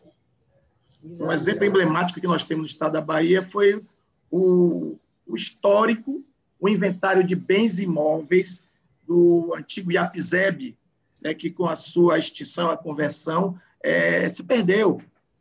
A, a, a doutora Bárbara falou sobre é, aquela região ali onde tem os, o antigo centro de convenções, aquilo ali tudo era, era, era propriedade imobiliária do IAPZEB, que, consequentemente, isso. deveria ser do, do Estado. Breve, do Estado. E a gente, é, numa auditoria que fizemos à época, é, nós, nós vimos que só existia um, um, um, um terreno de 5 mil metros quadrados, que, pelo contexto histórico era uma área gigantesca ali do Costa Azul, ali no Costa Azul, aquela região do Costa Azul, tem um hotel, inclusive, ali. Tudo aquilo ali era do IAPZEB. E quando a gente foi buscar os, o histórico de, dos registros daqueles imóveis, só existia um lote, só um terreno que estava em, em processo de uso capião. De uso capião está lá até hoje, lá ali no, no, Costa Azul. Quer dizer, só um imóvel está registrado, um, um lote está registrado como patrimônio do Estado nos registros da, da, da Saeb. É, mas a grande questão real é que é, os imóveis ele tem essa, essa, eles têm essa, essa performance de representar um patrimônio de raiz, né? E o controle dele tem interesse não só não só da própria administração, mas como do próprio do, do próprio INSS que entra nesse processo porque ela arrecada em cima das obras, em cima da mão de obra que atua nessas construções aí, uma forma de arrecadação e ter controle também da arrecadação dessas receitas. Okay? Daniel, é, para essa resposta de Paulo, assim, você sabe que eu não sou de área 1, né? Eu sou sim, de humana. Sim, sim. Certo, Mas para a pergunta de Paulo sobre o SEI, é, eu, eu, fiz uma breve consulta aqui ao nosso superintendente de patrimônio, que é engenheiro civil, e ele informou o seguinte: para construção e reforma, sim, é necessário SEI. Manutenção depende do tipo de serviço. Existe uma tabela do INSS que define essa obrigatoriedade, Paulo. Então, é uma forma também de você buscar é, é, essa confirmação dessas informações técnicas que a gente está comentando aqui. Tem mais uma pergunta de Jucimara Rodrigues, que é a seguinte: quantas ações de invasão de terras públicas? Quais as ações que a PGE e a SAEB estão adotando? É o ganchinho para a nossa instrução normativa, né, doutora? Oh, olha, foi bom, porque eu nem tinha falado dela. Isso foi um trabalho construído pelo Núcleo de Patrimônio, junto com a SAEB. É, não posso deixar de falar em todos os procuradores que lá atuam, né? Gerta, Fabiana, Lago, Cláudia. Agora eu fui falar o nome de um, vou ter que falar todo de todos. É. Calma, Cláudia, Arla, Tarcísio, acho que Miguel, acho que não esqueci ninguém. Foi uma discussão muito interessante e que nos levou realmente a fixar dentro do Estado da Bahia, inclusive por conta dessa não resposta rápida do judiciário, né, da gente ficar amarrado, em que nós reconhecêssemos sim o poder do Estado no discurso incontinente quanto exercício de polícia administrativa, não apenas de titular da propriedade, mas no exercício da polícia administrativa, Encontramos recentemente, inclusive, ótimos acordos do Superior Tribunal de Justiça a, nosso, a favor dessa nossa tese. Então, nós editamos uma instrução normativa conjunta PGE e SAEB, e assim, a princípio, invasão de imóvel público será respondida com o disposto incontinente mesmo. Se fará toda uma preparação administrativa, uma ação administrativa para retirar os invasores da área.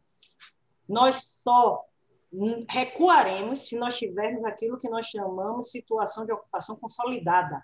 O que é que significa isso? Aquelas ocupações muito antigas e, mesmo assim, se destinadas à residência.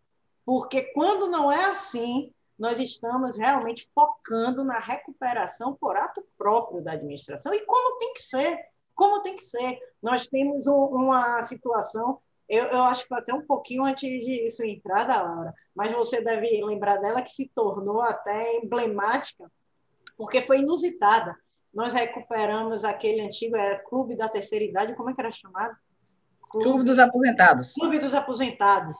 Esse clube tinha sido só cedido, olha bem, ele foi só cedido. Né? Ele se dizia doado, se dizia propriedade privada. O conceito do clube no mercado era que era propriedade privada dessa associação. Quando nós fomos, fomos ver, era só uma mera sessão e verbal, viu? Não tinha documento, não tinha nada. Coisa das calendas da década de 80, né? Coisas das calendas da década de 80. E nós bancamos o discurso, PGS, a EB, foi feita uma ação conjunta, e se tornou pitoresco porque a presidente do clube sentou numa cadeira no meio do clube e disse que não saía. E aí a polícia militar ligou para saber o que faria. Eu disse, por mim, um policial de cada lado levanta a cadeira e leva a senhora para fora, porque nós temos que recuperar o imóvel público. É, não precisou fazer isso, nós recuperamos um clube, um, um, um imóvel rentável, que depois entrou realmente na questão do ativo financeiro do Estado, e que eram levados só para fazer festa. Imaginem a loucura. Então, hoje, a questão é realmente a utilização do discurso incontinente, principalmente para novas invasões. Discurso não significa violência, muito pelo contrário, o Estado não pode ser violento, nós não estamos falando aqui de autoritarismo, nós estamos falando apenas de um ato bem planejado, bem colocado, que retira a invasão. E quando essa invasão é decorrente de um movimento social, se abre todo um diálogo anterior com uma expertise que vem da SEDUR, né? A SEDUR tem uma expertise na, no diálogo com o movimento social, com a Defensoria Pública se tenta também abrir esse diálogo para que a coisa se faça da melhor forma possível. É, então, de forma alguma, nós estamos falando de autoritarismo ou violência, nós estamos apenas falando do regular exercício do poder de polícia para retomar um imóvel público que pertence à coletividade. E quando não é possível, nós entramos com as ações cabíveis, a reintegração de posse ou a reivindicatória de domínio, a depender do que seja, né? a depender do que aconteça. A Ronda mesmo foi um bom exemplo disso. Né? Nós conseguimos parte da ronda, inclusive não por reintegração, a gente foi pela inusitada desapropriação de posse, porque a confusão estava tão grande que na época se gerou esse outro caminho jurídico para isso. Então, nós realmente estamos tendo aqui um olhar criativo, efetivo, para tentar recuperar esses imóveis públicos, sim. Porque é um absurdo estar na mão de invasor, de ocupante, sem que o Estado tenha minimamente a contraprestação por isso. Entre uma pergunta e outra, um monte de elogio que eu não posso deixar de registrar. Sandro Freitas, esclarecimentos oportunos e de extrema pertinência ao tema abordado, parabéns aos, aos envolvidos. José Raimundo Silva, evento muito bom e proveitoso. Parabéns, parabéns a todos os envolvidos em sua realização. Temos aqui uma pergunta de Marcelo Oliveira. Diversos imóveis do Estado não possuem registro de propriedade nem o devido registro contábil. Como exercer um controle minimamente adequado do seu patrimônio diante desta realidade? É o grande desafio, né? É o grande desafio. É o grande desafio. É a pergunta de um milhão de dólares. Exatamente. É, é, isso mesmo. Hoje é uma pergunta sem uma resposta efetiva, imediata, né? É. É, diria o seguinte: este é o objetivo. Essa não é uma pergunta, esse é o objetivo. É. é na verdade, na verdade, as preocupações é, quanto a essa questão do controle dos bens imóveis do Estado realmente iniciou-se em 2007. 2007 que, na verdade, o, os órgãos de controle interno do Poder Executivo, através da SAEB, da PGE, começaram a ter um olhar crítico, mais delicado, mais aguçado sobre esse tema. Né? E como eu, como eu iniciei a minha, a minha, a minha, minha palestra, né? uma abordagem histórica, porque muito pouco se aborda, muito pouco se fez, né? E se fazia. E por conta disso, as perdas estão aí. Por conta dessa falta de controle, por essa falta de planejamento histórico, né? É, que a partir de 2017 passou a ter uma nova formatação, né? com a independência dos nossos corpos técnicos, tanto do Tribunal de Contas como da PGE, que encarou com independência essa missão, é uma missão Hércules, uma, missão eco. Não é fácil a gente poder regularizar é, com registros históricos de 100 anos e mais, coisas que estavam paradas é, sem um devido zelo, na verdade, histórica por conta da própria administração. Né? É, foi preciso coragem da equipe da, da, da doutora Bárbara é, de tomar a frente disso aí, de pegar esse, essa missão que realmente é uma missão árdua, não é para qual não é é preciso realmente uma equipe multidisciplinar, é preciso tempo, paciência, é, tá, o, o uso das novas tecnologias, como a doutora Bárbara falou hoje, para poder identificar, demarcar adequadamente esses imóveis, identificar. Existe ainda a burocracia jurídica, né, a deficiência dos próprios cartórios, é a, a, uma deficiência histórica. O que eu quero é, colocar no contexto é o aspecto da deficiência histórica que até 2007 imperava e que passou a tomar um novo sentido graças a esse patrimônio intelectual. Eu falei sobre a importância financeira, econômica e contábil do patrimônio imobiliário, mas tem o patrimônio intelectual, é o mais importante, é o patrimônio intelectual, que é o número um, que é o patrimônio número um, que as empresas, as organizações, o setor público tem, que são as pessoas, somos nós, profissionais, certo? E enfrentamos essas dificuldades com cara, com competência e com comprometimento. Né? O patrimônio número um é o patrimônio intelectual, somos nós. Sem nós, as organizações não existem, o Estado não existe. Sem as figuras né, qualificadas e comprometidas que se propõem a enfrentar esses desafios. Ok, Bárbara? Concorda comigo? Com certeza. É, tem mais uma pergunta, doutora Bárbara, com base nessa, nessa sua última fala. Bruna Miranda pergunta para você dar uma explicadinha melhor sobre desapropriação de posse. Vamos lá. É, aí, quando a gente fala de desapropriação, todo mundo só pensa em propriedade, né? Que nós vamos tirar o domínio. Mas, na verdade, a desapropriação pode ser só da posse mesmo, ou de qualquer outro direito real. Então, depende aqui do que visa o Estado. Nesse caso, por que, que a desapropriação foi só da posse? Porque a área de propriedade do Estado. Eu não precisava desapropriar algo que eu já tinha. Só que a empresa ela entrou com uma ação relacionada à obtenção de um alvará para construção, alegando que era também a proprietária e possuidora. Nós entramos com a reintegração de posse. Não deu em nada. E o grande problema é que ela tinha um alvará para construção. E a nossa liminar na reintegração de posse foi negada. Aí o que é que nós fizemos? Nós é, declaramos a utilidade pública só sobre a posse, e a partir do período que a empresa teve a posse judicialmente reconhecida, só a partir daquilo, é, isso até está gerando uma das grandes questões desse processo, é saber como indenizar isso. Né? Nós conseguimos que o processo voltasse para a primeira instância, porque nós, nós não nos apropriamos de domínio, o domínio é nosso. Nós estamos apropriando só posse desse período aqui de quatro meses que você conseguiu seu alvará de construção. É, e, além disso, entramos com a ação de nulidade do registro imobiliário da empresa, mostrando que foi grilagem.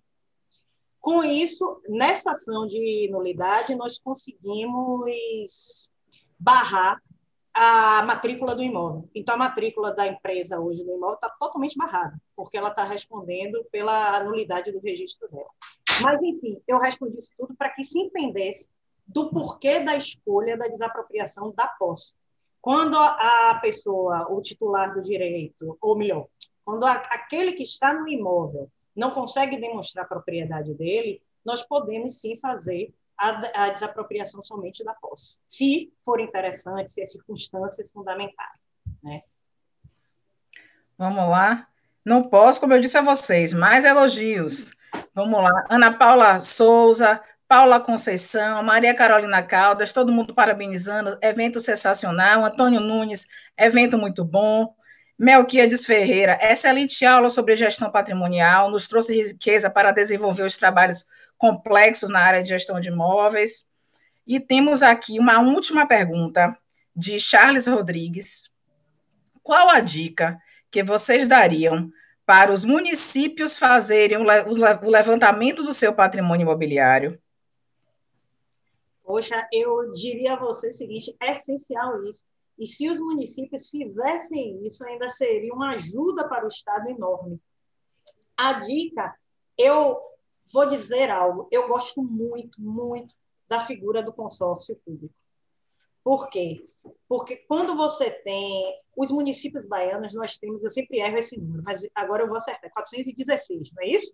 Agora 17. Eu, 17, porque eu, eu, sempre digo 476, eu sabia que Então, vamos lá. Nós temos 417 municípios.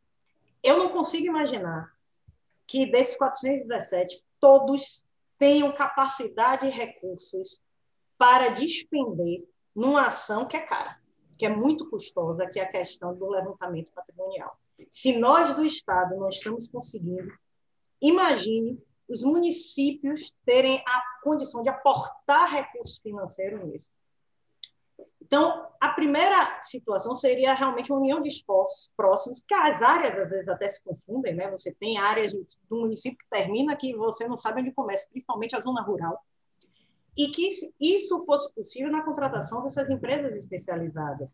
Até isso daria com que nós conseguíssemos padronizar, nós tivéssemos uma questão de instruções normativas, padrões, modelos, critérios para isso, e que esses levantamentos, portanto, seguissem uma uniformização.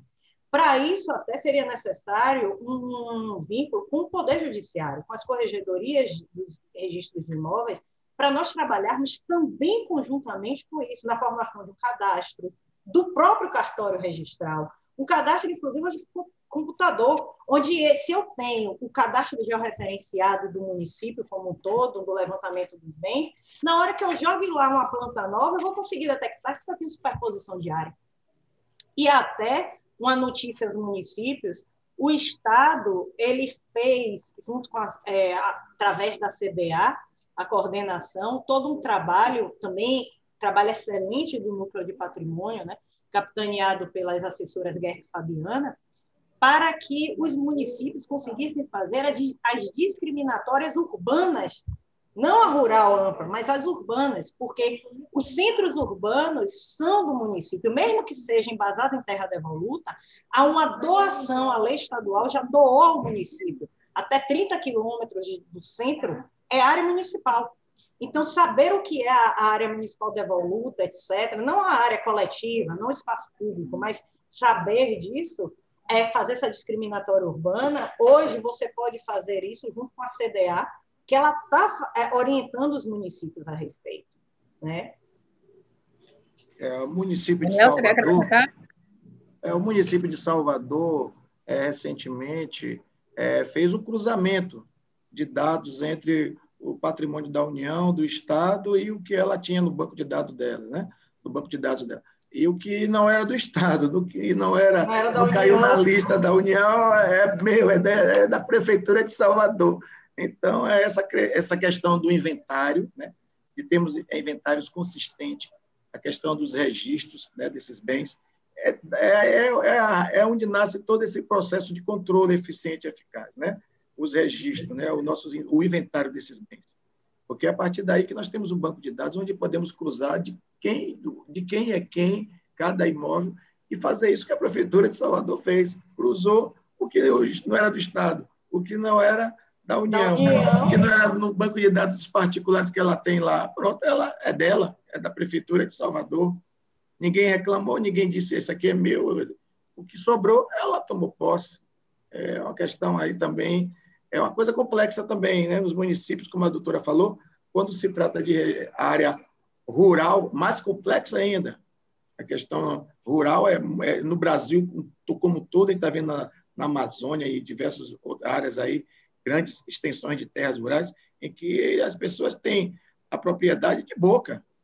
Né? Muita gente tem propriedade de boca. Você procurar cadê o documento, cadê a escritura, cadê a escritura pública, não vai ter não, isso aqui é meu desde a época de meu pai, do meu avô, da minha avó, dos meus bisavós, até meu. É, você, vai, encontrar, você vai encontrar documentos. Como o Estado não consegue encontrar documentos, tem muitas propriedades particulares, principalmente na área rural, que não se vai achar documento que comprove né, a, a, a, propriedade dessas terras. Né? É, mas na zona urbana a coisa fica mais fácil, na zona urbana é mais fácil, mas na zona rural, quando parte para a zona rural, a coisa é muito mais complexa. Tanto é que a, essa, essa regularização fundiária da União, historicamente, não, não consegue se concluir nada de. Né? É muito pouco, muito ínfimo do que se consegue realizar, tá certo? De regulação fundiária no nível, em nível de União. Muito, né? Os sem terras estão aí brigando historicamente, os sem terra, vários grupos querendo, né? reclamando terra, invadindo terras, tanto particulares como terras públicas. Né?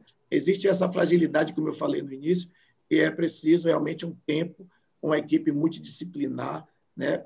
É, que, que foque esse trabalho, que não é uma coisa de curto prazo, é um trabalho de longo prazo, médio e longo prazo, para se obter um resultado, porque historicamente ficou é, largada é, no, no, nos, nos, nos, nos, cantos né, da, da, dos armários, mofando os documentos e tudo mais, esquecidos, né? Esquecido pelo Estado. O Estado, infelizmente, ficou, é, foi, foi, agiu com descaso né, com esse patrimônio importante. Né? Essa é a realidade. Não é fácil realmente fazer a regularização de um patrimônio de mil metros quadrados dentro de uma cidade, quanto mais de extensões imensas de terra, tá certo? Eu iria dar um exemplo aquilo que você falou da documentação, que eu já vi uma escritura pública dizendo que a área vai até onde cinco cabeças de gado conseguirem pastar. Aí é difícil, né? Onde, onde, meu gado for é meu. É, onde meu gado for é meu. Cinco onde minha vista alcançar, onde minha vista alcançar é meu. É meu. É verdade, é meu.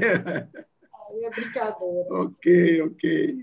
Gente, vamos encerrando. Já, na verdade, já foram encerradas as, as perguntas, mas temos aqui é, João Daniel, muito bom, choque de realidade, parabéns, doutora Bárbara. É, Marciano colocando os originais no Museu de Lisboa, lembrando os originais do Museu de Lisboa. É, Fabiana Barreto, uma apresentação bem didática dos dois palestrantes. É, enfim, minha gente, antes de eu, de eu, fazer o encerramento oficial do evento, É, eu vou dar dois minutinhos para cada palestrante, viu, Tra Bárbara? para cada palestrante dar sua mensagem final, né, sobre o que quiser falar. Não precisa também agora ficar amarrado a, a, ao tema da palestra. O que o coração disser, agora esses dois minutinhos antes de encerrar. Vamos lá, primeiro Daniel. Ok. É, é sempre bom a gente trabalhar a inteligência coletiva em prol da coletividade, né? A inteligência coletiva em prol da coletividade. Sempre bom, é, como professor, como educador e aprendiz, ainda aprendo, ainda hoje aprendo. Meu amigo Paulo passou, acabou de ir, meu amigo Paulo, que é uma das maiores autoridades, um engenheiro de maior autoridade em auditoria, é, passou, acabou de me dar uma aula sobre a questão do registro SEI, né?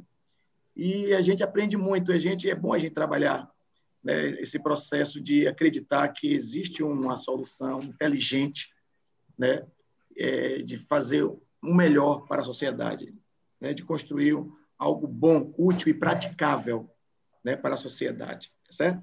E, e, e, lembrando que o patrimônio imobiliário é o segundo em maior significância financeira e o primeiro é a inteligência intelectual. Nós, servidores públicos, nós que pensamos, né, e nos dedicamos horas a dar o melhor de nós para que a sociedade possa usufruir aquilo que a gente pensa de bom, de qualidade de vida para a sociedade. Ok, Bárbara? É essas palavras que eu deixo para todos que nos acompanhou até agora, agradecendo a paciência e a atenção.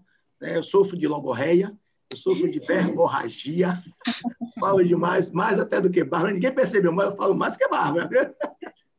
tá certo? E é um prazer sempre participar desse trabalho é, de, de, multiplicar o conhecimento coletivamente para a sociedade. É essa a mensagem que eu gostaria de deixar. E não desistam, continuem acreditando que o setor público ela é nobre, tem pessoas comprometidas, pessoas independentes que fazem bons trabalhos. Ok? Bem, vamos lá, vou respeitar meus dois minutos. É, primeiro, eu vou agradecer de novo, mais uma vez, dizer para o Daniel que eu assino embaixo, concordo mesmo que é o único caminho que se tem para realizar perpassa primeiro pelas pessoas. Não tem como não ser assim. Né? Então, se pode se investir em tecnologia, em estrutura, mas se nós não tivermos pessoas que estejam dispostas a, nós não conseguiremos. Né? e passar essa mensagem que é, eu acho que é um pouco de esperança. Nós vivemos uma realidade tão dura que muitas vezes deixamos de acreditar no, na administração pública. Só que a administração pública, como um todo, incluindo inclusive o TCE, ela existe, ela é factível, ela faz boas coisas. Nos cabe como cidadãos pedir, exigir, fiscalizar controlar, mas ela existe, precisa ser mantida e precisa também ser acreditada. E é por ser acreditada que a gente, nós precisamos mostrar que ela pode ser objeto da crença, que existe uma palestra como essa, existe esse convite de professor Daniel para que nós consigamos juntos construir algo novo e que não nos detenhamos diante das realidades. As realidades trazem, na verdade, questões.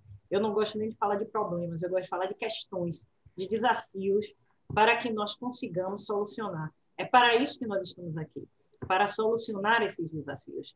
Nada é exatamente impossível. O que necessita é reflexão e reflexão em grupo, coletiva, porque leva, com certeza, ao melhor dos resultados. Assim, essa fala vem para dizer que esse evento revela o que a gente pensa e o que a gente quer para a administração pública, o estar juntos, pensar juntos e trazer soluções juntas, porque no final das contas somos nós mesmos quem iremos ter os efeitos disso. Nós somos cidadãos, nós não somos a parte, nós fazemos, na verdade, parte dessa estrutura, nós integramos. Então, uma boa tarde a todos e que venham, que venham outros. Ailton já está com a missão de fazer a convocação desse grupo de estudos. Eu disse a ele que ele iria me dar esse encargo de falar, mas eu ia devolver para ele o encargo de fazer. Vamos lá, minha gente. Pois bem, antes de encerrar, da gente se despedir, é, eu queria parabenizar mais uma vez as duas escolas, a do TCE e a da PGE, pelo evento, que foi muito leve e com muitas informações importantes, né? A gente só ouve aqui, só lê as mensagens, os comentários nesse sentido. É, queria também agradecer as palavras gentis de doutora Angélica na abertura do evento e agradecer à equipe de logística, de organização do evento, é, Cris Lessa, Cris Kitt, Luiz, Gabriela, né, e, e, alguém mais que eu me esqueci, mas que está envolvido, tratando a gente com muito cuidado, com muita atenção, para que você que está aí do outro lado, né, acompanhando, é, é, é, consiga ter um bom sinal, as informações organizadas direitinho, o tempo dos palestrantes para não ficar cansativo para ninguém, a oportunidade de cada um fazer as perguntas que entender conveniente. Então, assim, isso tudo é muito cuidado, isso tudo dá muito trabalho, né? Mas é gratificante ver um resultado como esse, um evento como esse. Me sinto honrada e feliz de estar aqui, né? É, queria lembrar aos participantes que o link do, do certificado vocês vão receber no e-mail da inscrição e também na próxima semana vai estar disponível no site do Tribunal de, de Contas, certo? É, eu queria também me colocar à disposição, né? Eu sou diretora de imóveis da Secretaria de Administração e eu sei que nessas cabecinhas que estão aí do outro lado, muitas dúvidas remanesceram, né? É, então, eu sigo à disposição de todos. Agradeço mais uma vez. Boa tarde. Até a próxima. Até a próxima. Boa tarde também. Tchau, gente. Boa tarde.